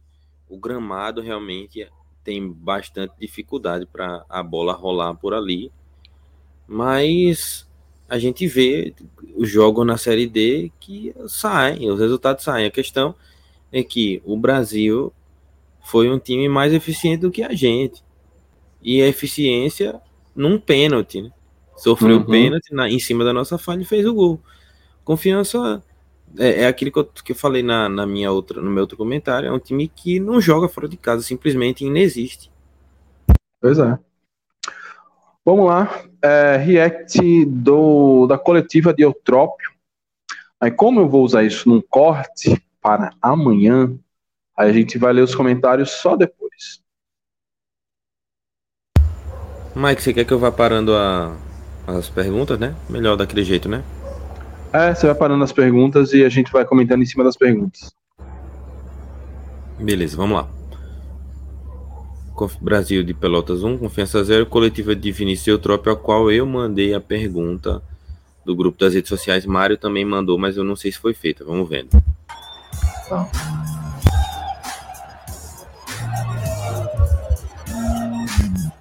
na coletiva com o técnico Vinícius Eutrópio. Primeira pergunta, a pergunta de Milena Oliveira, do programa Maria Chuteira. Vinícius Eutrópio, confiança, acabou cometendo o pênalti na metade do primeiro tempo, sofrendo um gol do Brasil de Pelotas.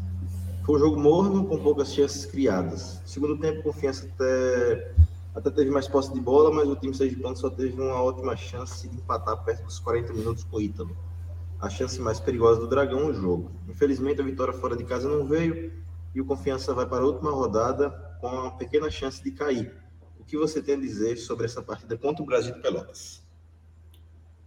Bom, a partida nós sabíamos que saberíamos que era já uma partida difícil com um adversário que teria aí uma última chance contra a gente. hum, saberíamos disso tudo, sabíamos disso tudo, né? Do clima, frio, um time que, que joga muito no, no corpo, que trabalha muito forte no corpo a corpo, sabíamos disso tudo. É, nos preparamos para isso, mas é, fomos muito surpreendidos pela péssima qualidade do gramado, um gramado que praticamente impossibilita da gente jogar o futebol natural, um jogo, um jogo de futebol em si. E o gol só poderia sair dessa forma, de uma bola parada, de um pênalti, porque é basicamente impraticável é, jogar futebol nesse campo. Mesmo assim, nós igualamos né, a parte competitiva. No final do jogo, jogamos com quatro atacantes, dois fixos na frente, justamente para explorar esses cruzamentos. De um deles saiu essa oportunidade do Ítalo, que o goleiro deles fez uma bela defesa. Bem, falar dessa resposta, né? Ele, ele deu a, a solução na, no final da resposta. Jogou com dois atacantes fixos, brigando com os zagueiros para tentar superar isso. Mas o que, é que ele faz no início de jogo? Entra com time leve, entra com Luan, entra com Negueba, Charles, que nem é esse atacante grandalhão todo, entra com meio campo aberto. Ele viu o gramado. Será que ele não assistiu o jogo, é, nenhum jogo do Brasil nessa Série C? Será que não tem ninguém para assistir um jogo do Brasil? Então, para mandar alguém, para ligar, sei lá, para alguém da Aparecidense que jogou lá recentemente. Ô, Alex Henrique, como é que tá o gramado aí, meu velho? Sei lá, meu irmão. É, faz parte do trabalho deles, não é? Fomos surpreendidos. Como assim surpreendidos, eu troco? Ou seja, alguma, alguém errou aí. Porque era sabido que Pelotas ia estar tá frio, era sabido que o jogo ia ser 11 da manhã, e é sabido que o gramado do, do Bento Freitas não está bem já há muito tempo. Como assim eu fui surpreendido? E sendo surpreendido é, não teve nenhuma, nenhuma estratégia ali de mudança, não foi treinado ao longo da semana. É, será que vocês achavam que ia jogar no Beira Rio ou na Arena do Grêmio? Pô, enfim, DG, o que é que você tem a falar aí? Mike, eu gostaria de comentar ipsis literis a, como você fez. Só que eu não vou ser capaz de, de replicar as palavras, sabe? Então, concordo. É esse o meu comentário. Porque é, tá, tá bem ajustado, é isso mesmo. Ele, do, do, mesmo jeito que ele, que ele disse que tem certeza do que é o Brasil, ele bota um time exatamente o contrário em campo. Então é bem confuso essa, essa resposta dele. Vamos ver se ele vai continuar confuso aqui na próxima. Alisson Silveira, equipe campeã Rádio Cultura. Vai depender dos resultados da rodada, mas tudo indica que o Confiança vai ter um confronto direto com o Atlético Cearense, onde uma das equipes será rebaixada.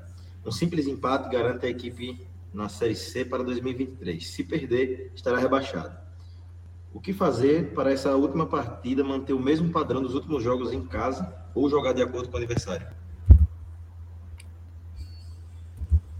É fazer o que a gente vem fazendo semana a semana, independente dos resultados, a gente treina forte, a gente foca forte, montar uma estratégia sim para que a gente possa ganhar. É fundamental o que está acontecendo é, em Aracaju, o time jogar bem e o apoio da torcida está sendo fundamental para que a gente possa dar confiança a esses jogadores, encurralar o próprio adversário. E a gente vai trabalhar a semana dessa forma, né? Uma semana focada, sabendo que a gente tem a vantagem, provavelmente, do empate, mas que a gente vai buscar sempre a vitória. Antônio Costa, Rádio PRP. Comece você, desde dessa vez. Vinícius fala de apoio da torcida, de que vai trabalhar forte a semana inteira.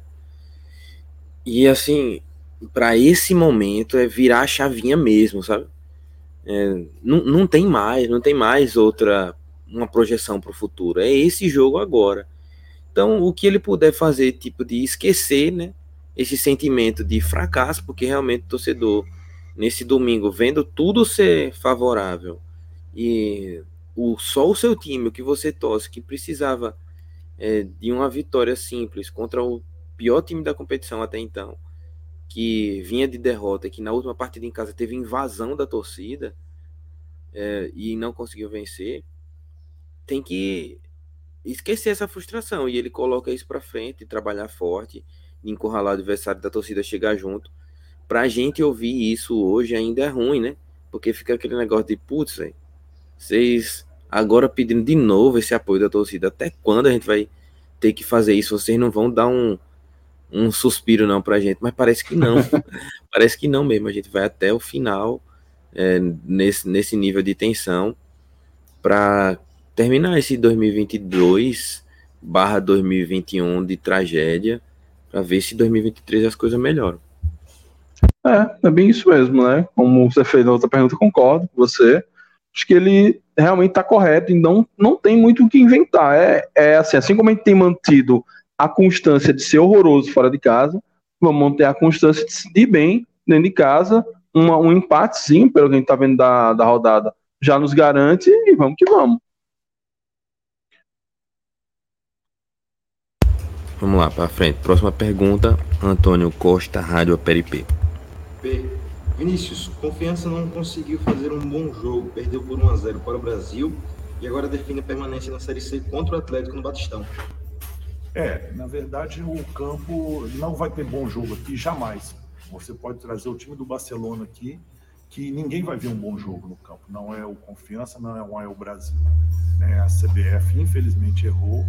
É, esse estádio já foi invadido duas vezes pela torcida do Brasil, eles não foram suspensos. Esse estádio não tem a mínima condição de ter um jogo de futebol. Né? Tudo que você preza no dia a dia, poste de bola, toque ou cruzamento, qualquer coisa, aqui você tem que falar: joga a bola para o lateral e lateral joga a bola para frente com profundidade para a gente ganhar espaço. Então, tudo que todo mundo conhece de um futebol aqui não se faz. Aqui é um outro esporte completamente diferente Infelizmente, a CBF, né, ou quem quer que seja, permite ainda não suspender o estádio por invasão de campo, não suspender o estádio por condições péssimas do gramado, e a gente tem que vir e jogar e tentar, como nós tentamos né, e lutamos até o fim, é, vencer todos esses obstáculos. Vinícius, no jogo fraco. É isso, ela chorou, falou mais do mesmo. Tem muito o que comentar, não. Tem alguma coisa que você conseguiu extrair disso aí, Deja? quando ele, ele fala assim da CBF, de que permitiu, que colocou essa, essa situação e fala da invasão do gramado, a minha pergunta seria para ele, para Pedro, para Alex Brasil, Confiança protocolou algum pedido é, de mudança de, de campo ou de que quer que seja, de reforço na segurança? Confiança se moveu nesse sentido? fez alguma coisa para que é, não fosse pego de surpresa, digamos, nessa questão da invasão, porque realmente era uma preocupação que eu tinha, é, de Confiança vencer o jogo lá, rebaixar o Brasil e a gente ter cenas lamentáveis no estádio com invasão de campo ou até depredação do, do patrimônio lá, agressão a algum dos nossos jogadores, membros da comissão técnica ou quem quer que estivesse ali naquele campo de jogo. É complicado falar nesse desse tom e não ter se movido em nada em relação a isso. Porque se o Confiança estava preocupado com esse, com, esse, com esse campo, com esse estádio, é, que fizesse, né, que isso fosse também divulgado, né. Confiança solicitou a CBF a mudança no local de, de jogo por conta das condições do gramado, por conta das questões de segurança.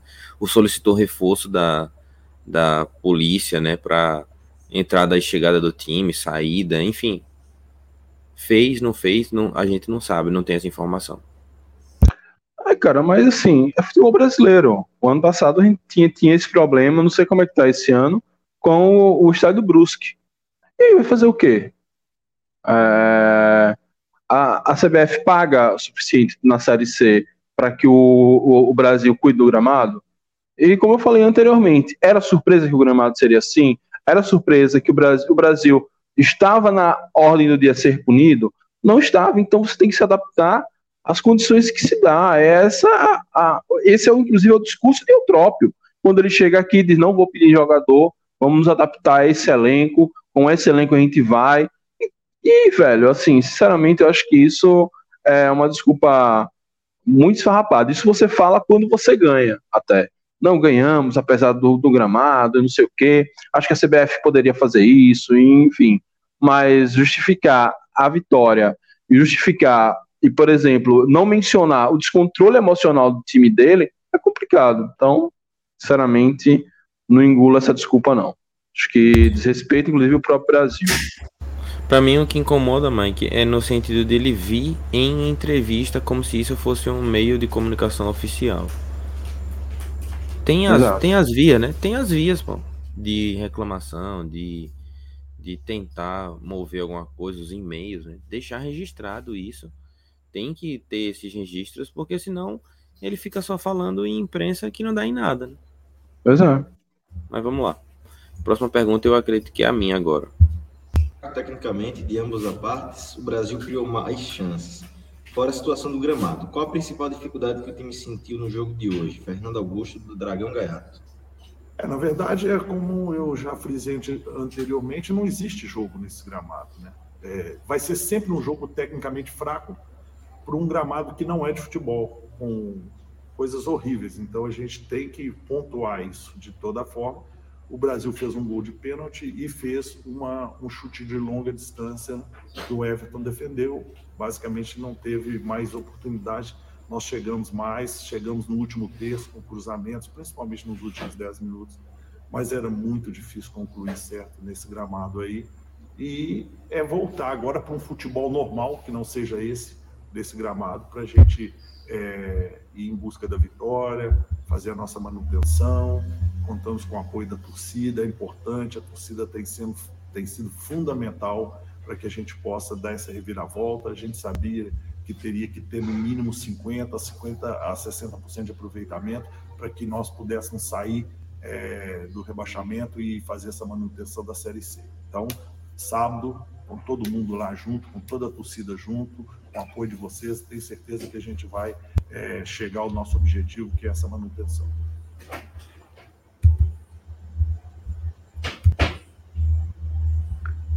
É, e agora acabou.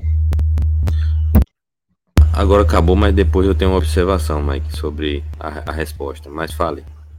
Não, é, é, isso, né? Mais uma vez reclamou do gramado, se repetiu. Tem mais o que eu, pelo menos, já, já expus minha, minha visão sobre isso e sobre o balanço do trabalho, ter 50% e 100% de, de aproveitamento, ótimo. O apoio da torcida, ótimo, vamos, vamos apoiar. E assim, é, era da era uma possibilidade no horizonte, não pequena, dado o, o baixo rendimento do time fora de casa, a gente precisava ir para o drama da última rodada. Aconteceu se a gente tivesse, sei lá, mais uns dois empates ou três empates aí fora de casa, tivesse empatado contra. Se vê que se tivesse empatado contra o Paysandu já não resolveu muita coisa, não. Mas enfim, estava no horizonte, essa possibilidade de, de, resolver em casa e vamos com o apoio da torcida fazer o nosso papel. Agora, acho que era muito mais nobre admitir que o time jogou, não jogou bem, não conseguiu se adaptar ao terreno, poderia até criticar o terreno, sim, mas não, ele praticamente jogou todas as a responsabilidade no terreno de, de jogo que, repito, não era uma novidade, já se sabia há muito tempo que ia jogar no Bento Freitas, já sabia que lá tinha um problema de gramado, é, enfim, não tem muito o que falar não, ainda além de dizer que ele está certo. O torcida tem que apoiar, abraçar o time, segurar, levar esse time nas costas, porque quando a gente faz isso as coisas acontecem. E é o único jeito que se tem nessa série C da gente conseguir escapar do rebaixamento. Fala, Deja. O ponto que eu, que eu quero colocar aí, quero até questionar, Mike, assim, tentei ver se eu achava o vídeo dos melhores momentos, mas não teve ainda postado. Eu uhum. vi os melhores momentos quando terminou o jogo, que ele fica passando lá. E eu vi mais Isso. chances do Brasil do que do Confiança. E aí ele cita duas do Brasil e diz que depois a gente cria mais, tal. Claro que o Brasil se recuou, mas até é, aquele primeiro momento do, do jogo parecia ser um jogo parelho, mas com, com, com o Brasil chegando um pouco mais. Eu até estava na rádio escutando, né, enquanto estava no caminho é, e o comentarista Rivaldo Sobral, se eu não me engano, era ele mesmo que estava falando, dizendo assim, que tá Isso. parecendo que é o contrário, essa situação aí, e que o Confiança não tá jogando nada.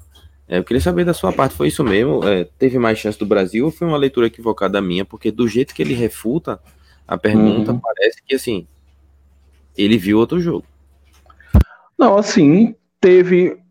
É porque chamar de chance é complicado, mas, por exemplo, o Brasil chegou com duas boas cabeçadas no início do primeiro tempo.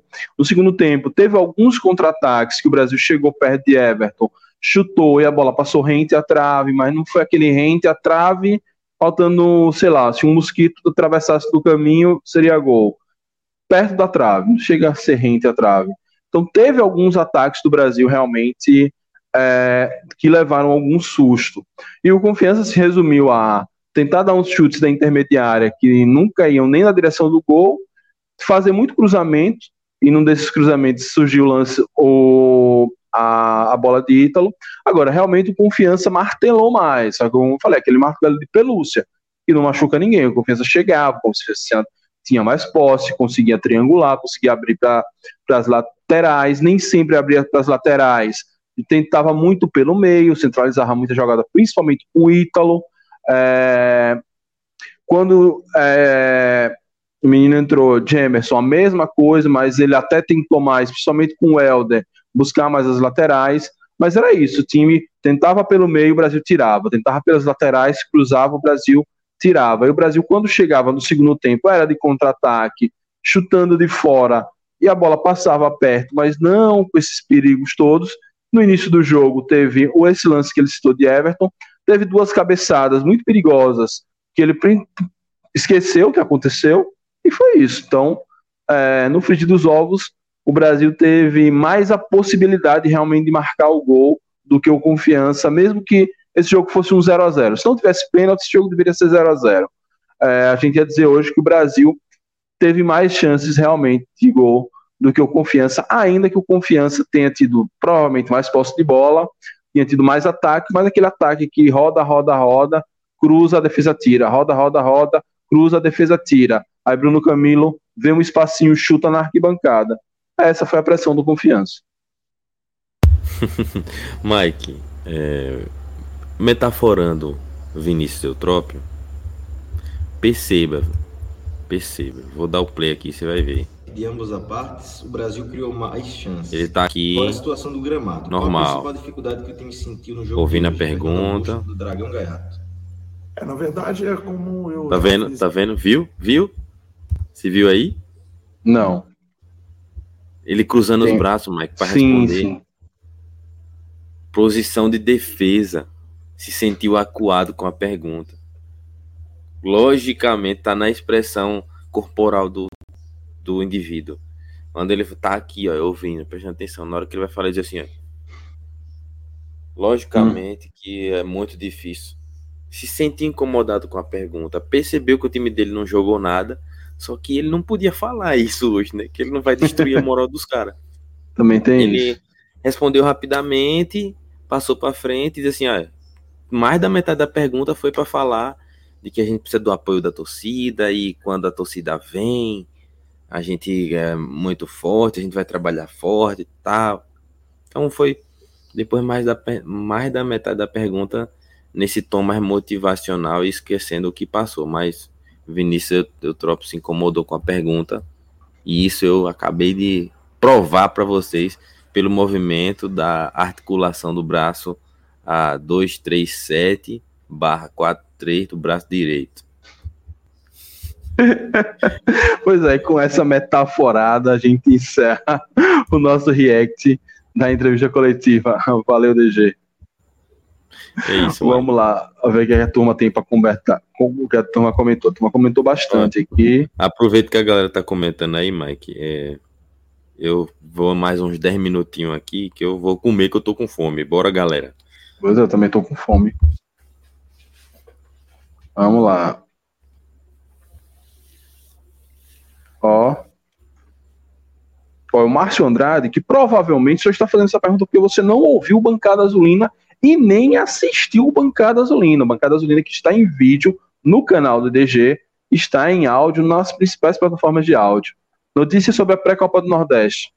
Existe, vai, ter, vai acontecer uma reunião agora, por essa, acho que essa, essa semana agora, da Liga do Nordeste com a CBF, e existe uma, um desejo que a, da CBF que a pré-copa do Nordeste seja ainda em 2022. O desejo da Liga, pelo menos o que a gente conseguiu, o zoom, zoom, zoom, é que fosse em janeiro. mas a, a CBF, que ainda vai assinar e formalizar o contrato com a Copa do Nordeste, com a Liga do Nordeste, vai fazer essa reunião essa semana. Tem lá no Bancada Azulina. Eu vou fazer até um corte para botar aqui, ou o DG vai fazer esse corte? Enfim, DG vai muitos cortes. Posso fazer. Posso fazer. Passa lá, fazer. meta lá esse corte, e aí tem a gente explicando tudo bonitinho é, dessa, de como tá o estado da arte dessa história da Copa do Nordeste. Ó, o Carlos dizendo que assistir Brasil e Confiança, Lagarto versus Amazonas, o jogo da Série E foi muito melhor, muito superior, muito mais criativo. Boa. Série é... Enfim, acho que eles engoliu o D, né? O jogo da Série D foi muito mais superior, uma coisa assim. Ele tá com frio da gota serena, dava pra perceber. Uh, o Leonardo Prata, poxa, velho, torcendo para vocês matarem logo o Brasil, para golearmos ele aqui na última rodada. Saudações rubro-negras. Salve, Léo. Pô, mas vocês vão golear eles na última rodada. A gente aqui é muito incompetente. É, espero, inclusive, que vocês goleiem, porque se vocês perderem, vocês complicam a vida da gente, a depender da, de como for por aqui.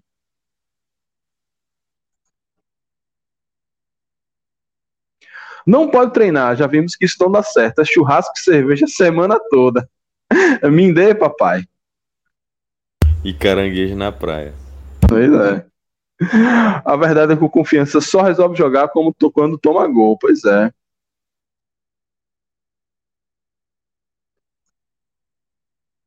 Ó, o Leonardo aqui, ó. Mano, esse gramado é um tapa na cara. Vitória versus Brasil no Sub-23 foi ainda pior. Não tem como jogar.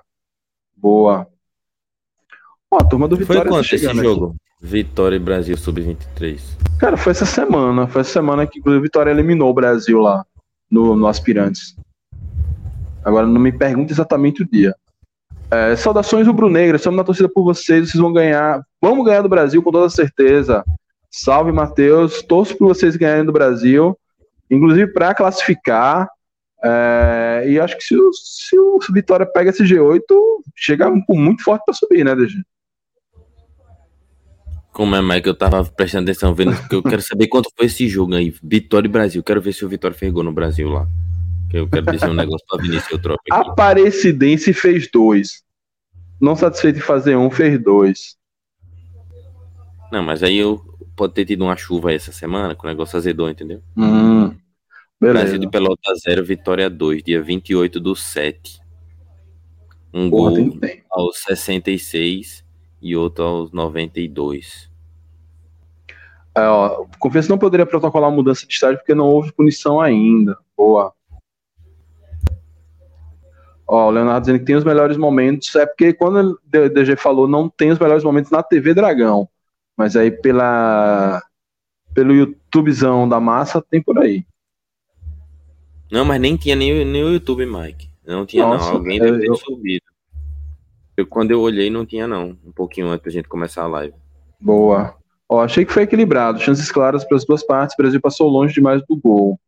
Realmente era dois times horrorosos. Ó, Alan falou, pior partida do Confiança depois da chegada de Vinícius. Com certeza. Pior até do que o 3 a 2 o 3 a 1 pro Mirassol. Ó, o Brasil se fechou, o juiz picotou o jogo com muita falta, irritou o Confiança que não soube se controlar bem, bem apontado. Só que assim, o Brasil abriu um 1 a 0 e se fechar é do jogo. É, juiz fazer merda na Série C é uma segunda-feira normal. O que não pode é a confiança entrar naquele estado de nervos que entrou. É, tava, tava demais.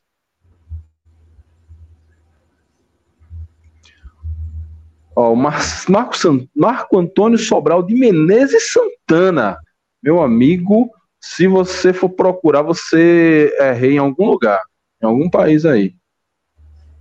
É, para mim, ele, ele está certo em falar do gramado, mas exagerou na dose. Para mim, a arbitragem perdeu o controle do jogo, tanto na parte da cera quanto na parte das faltas violentas. Acho que, quanto ao desempenho fora de casa, chega até a ser difícil botar na conta dele. Nós empatamos fora contra a ABC, perdemos para Mirassol e Paysandu. Pois é, os os times mais difíceis, a gente fez um bons jogos. Contra o time mais frágil, a gente fez um péssimo jogo. Tudo bem, a história do gramado é uma possibilidade? É. Mas aí falta o repertório de, de, de Eutrópio, né? De, irmão, meter um, meter um jogo ali travado.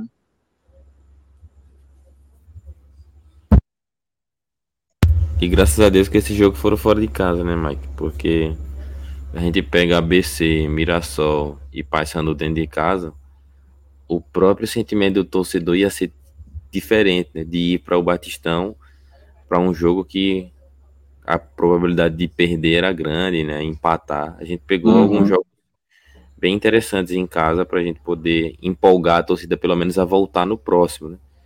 É. Um, uma pena, realmente uhum. a pena é o jogo do Campinense, né?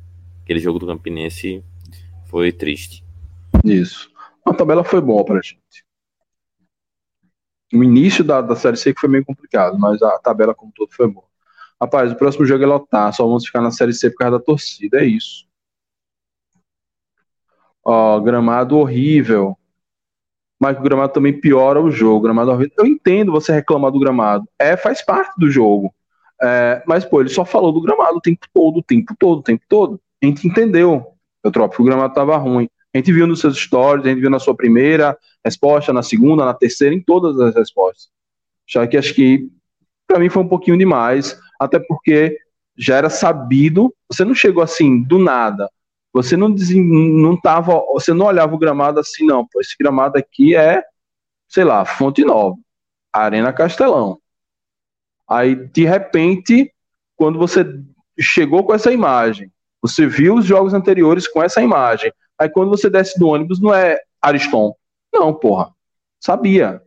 Sabia. Olha aqui, aí desejei esse CSI.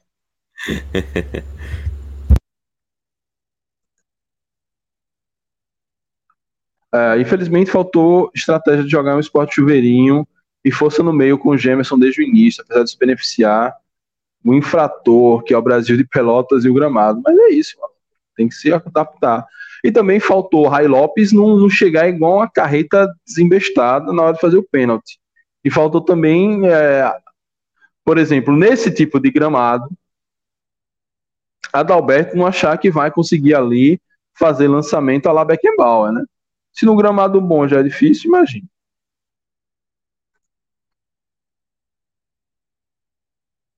Ó, verdade, Marco Antônio, como não se irritar com a cera descabida do goleiro, que nem amarelo levou. Mas, pô, no goleiro tem que fazer cera. É, eu não reclamo porque quando a gente tá ganhando aqui, eu torço para que Everton dê, pegue a bola, se abrace, role, finja a lesão. Eu torço para tudo isso. Então, chumbo trocado não dói. Ó, próximo ano é trazer o venezuelano para subir para a Série B. Boa. Cadê o patrão? Cadê Pablo Escobar? Patrão Será que o patrão aprova? Se o patrão não aprovar, tem venezuelano aqui não. Mike, essa sua galera é, é, é muito totó, né? Como diria Casimiro, né? Às vezes, assistindo os jogos do Confiança na TV, nos dá a impressão que o time não treina fundamentos como chute.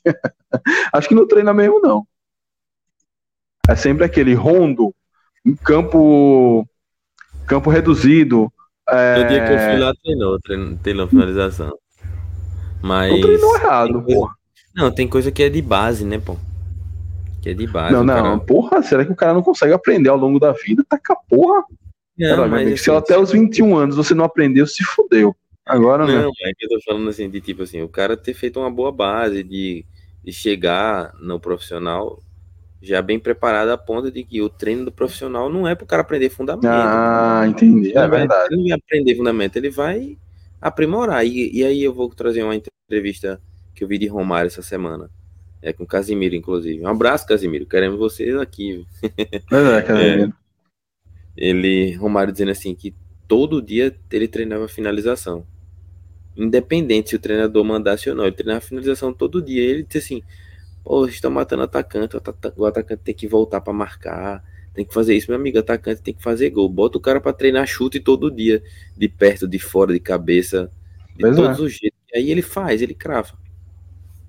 Acho que tem uma entrevista com o Luxemburgo no Podpah que ele fala a mesma coisa. Acho que hoje o moleque não, por exemplo, a base não é mais o futsal para muita gente, então O guri já entra no campo, guri molecote, um campo gigantesco, mal toca na bola. Quer dizer, moleque tem que futsal, pô, toda hora tá tocando na bola, toda hora chutando, toda hora defendendo, toda hora driblando, toda hora tendo que defender um drible, pra na repetição conseguir aprimorar isso. Agora, sobre treinamento de fundamento, é porque ele tá falando de tipo, se Romário treinava todo dia, porra, tá ligado? Eu não sei, eu, não, eu, eu sei que são outros, como diz Luizinho Lopes, poeta da bola, intelectual da bola, é, são outras valências. Mas sei lá, pô, você como profissional, você vai treinando outras coisas. É, se, é, precisando melhor, preciso melhorar isso. Ítalo, por exemplo. Ítalo precisa melhorar o fundamento do chute. O que é que ele vai fazer? Vai treinar o chute, pô. Ah, mas o que é que ele precisa fazer para treinar o chute? Tem um vídeo que circulou no TikTok por essa, essa semana que é Hulk. Irmão, ele faz um treinamento de perna cabuloso. Ele levanta, sei lá, uns búfalos. um treinamento cabuloso. Aí mostra ele batendo a falta. Velho, pancada do caralho. Tá ligado? Que ele treinou a força. Talvez ele já tenha a direção mais ou menos ajustada, agora eu vou treinar a força. E eu não sei se treinar aqueles chutes, você já rola a bola, chuta, vai na cara do caralho. Treina a bola, chuta, treinei. Porra, treinou errado. Caralho. Ó, o, o, Davi Curiosidades Infantis falou que o maior culpado da situação do dragão é Felipe Maestro. Pois é. Felipe quem manteve, né? E quem Isso. trouxe. Ó, rapaz, o Confis precisa saber garimpar os jogadores, precisa formar jogadores, mas os nossos dirigentes colocam muros na frente. Algo que deveria ser o nosso básico. Pois é. Ah, aquele jogo contra o Campinense. Mas aquele jogo contra o Campinense foi a nossa salvação. Se vence o Campinense, é, ele ia ficar. Ele devia estar aí até hoje. Inclusive, Pedro comenta isso na, na entrevista lá na Rádio Clube. Comenta de que o jogo que ele ia mandar Felipe embora é o jogo do Vitória.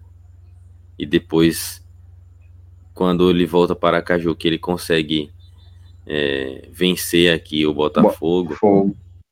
Aí ele mantém, depois o Figueirense mantém. Então, já era para Felipe ter caído há um tempão. O, Campinense, pelo menos nisso, foi a gota d'água. Pois é. Pois é. Aquele jogo no Botafogo, é, quem ganhou o jogo foi Charles, foi ele. Charles que arrumou a falta, que o cara amarelou, arrumou um pênalti, depois arrumou a falta que o cara foi expulso e ainda fez um gol no final.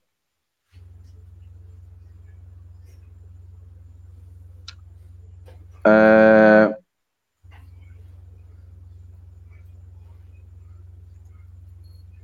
Ó, o Davi, maior culpado, Felipe Maestro, veio para passear e emburrar. Nem sei se veio para passear. Eu nem, nem vi foto dele por aí. Com a derrota do Ferroviário, Manaus e Altos não cai mais. Pois é, só a gente que segue nessa nesse reme-reme. Vamos lá, reta final da live, vamos fechando em duas horinhas. É...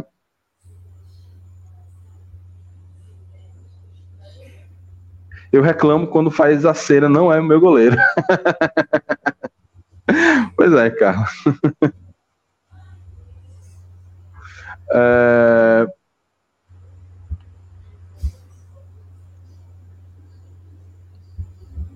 Ó, como assim, Mike? Aprendi tudo que eu sei no desenho depois dos 28 anos.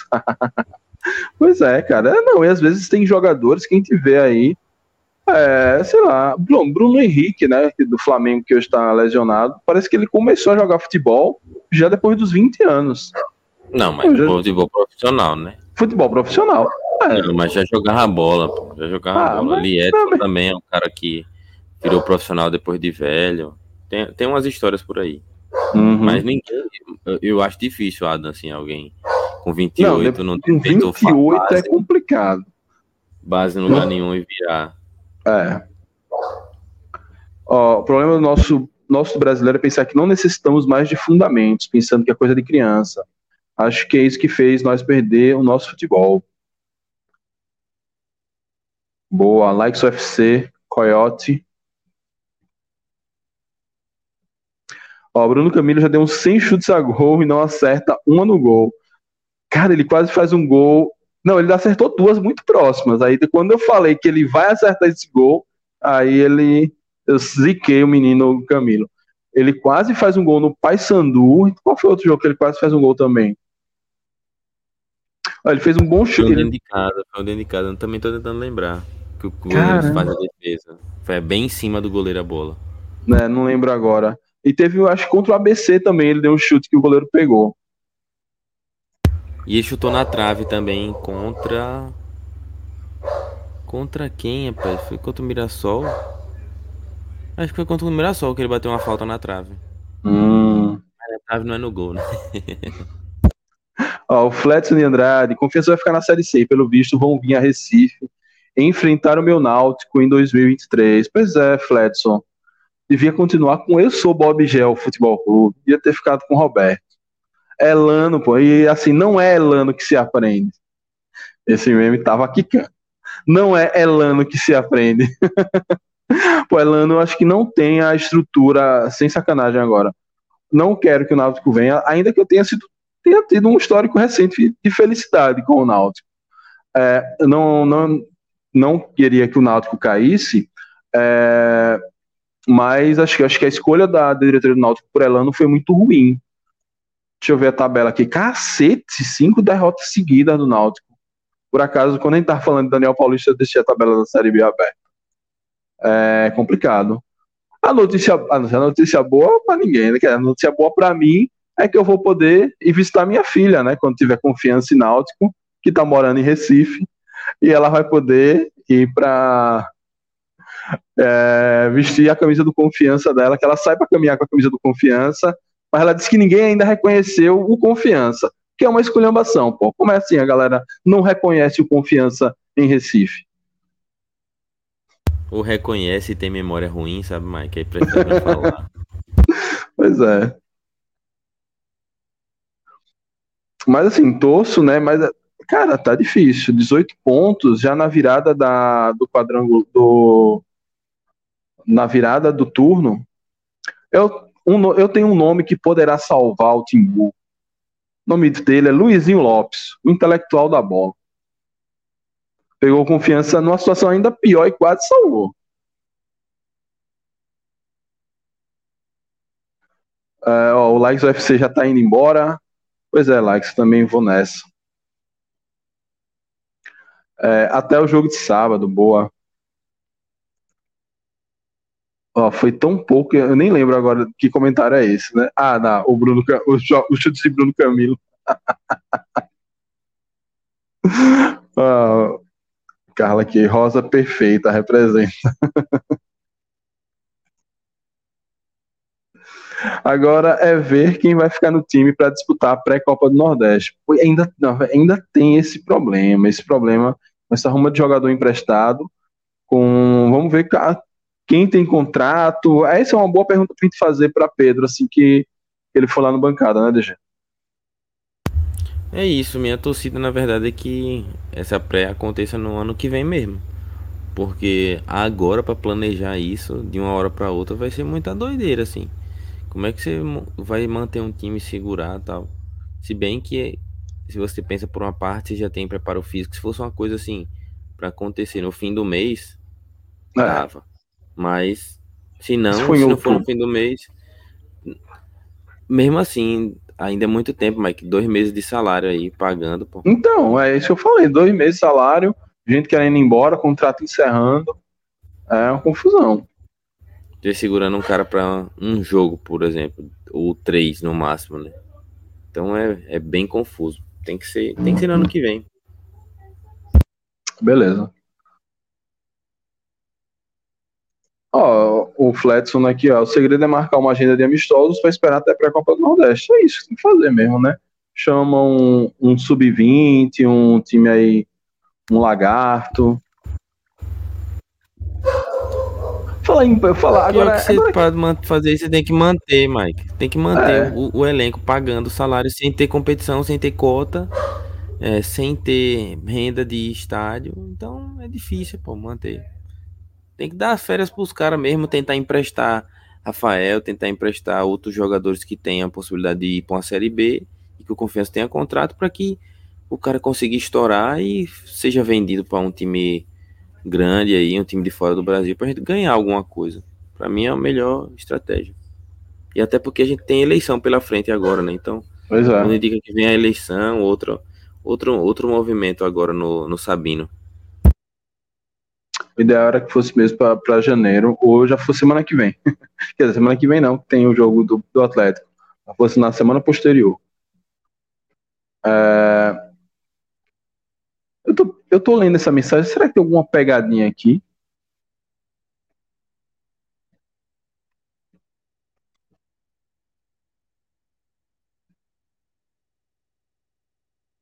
Estranho. Mas, Toby, use óculos. Sei. Não sei como é que tá a sua audição, não.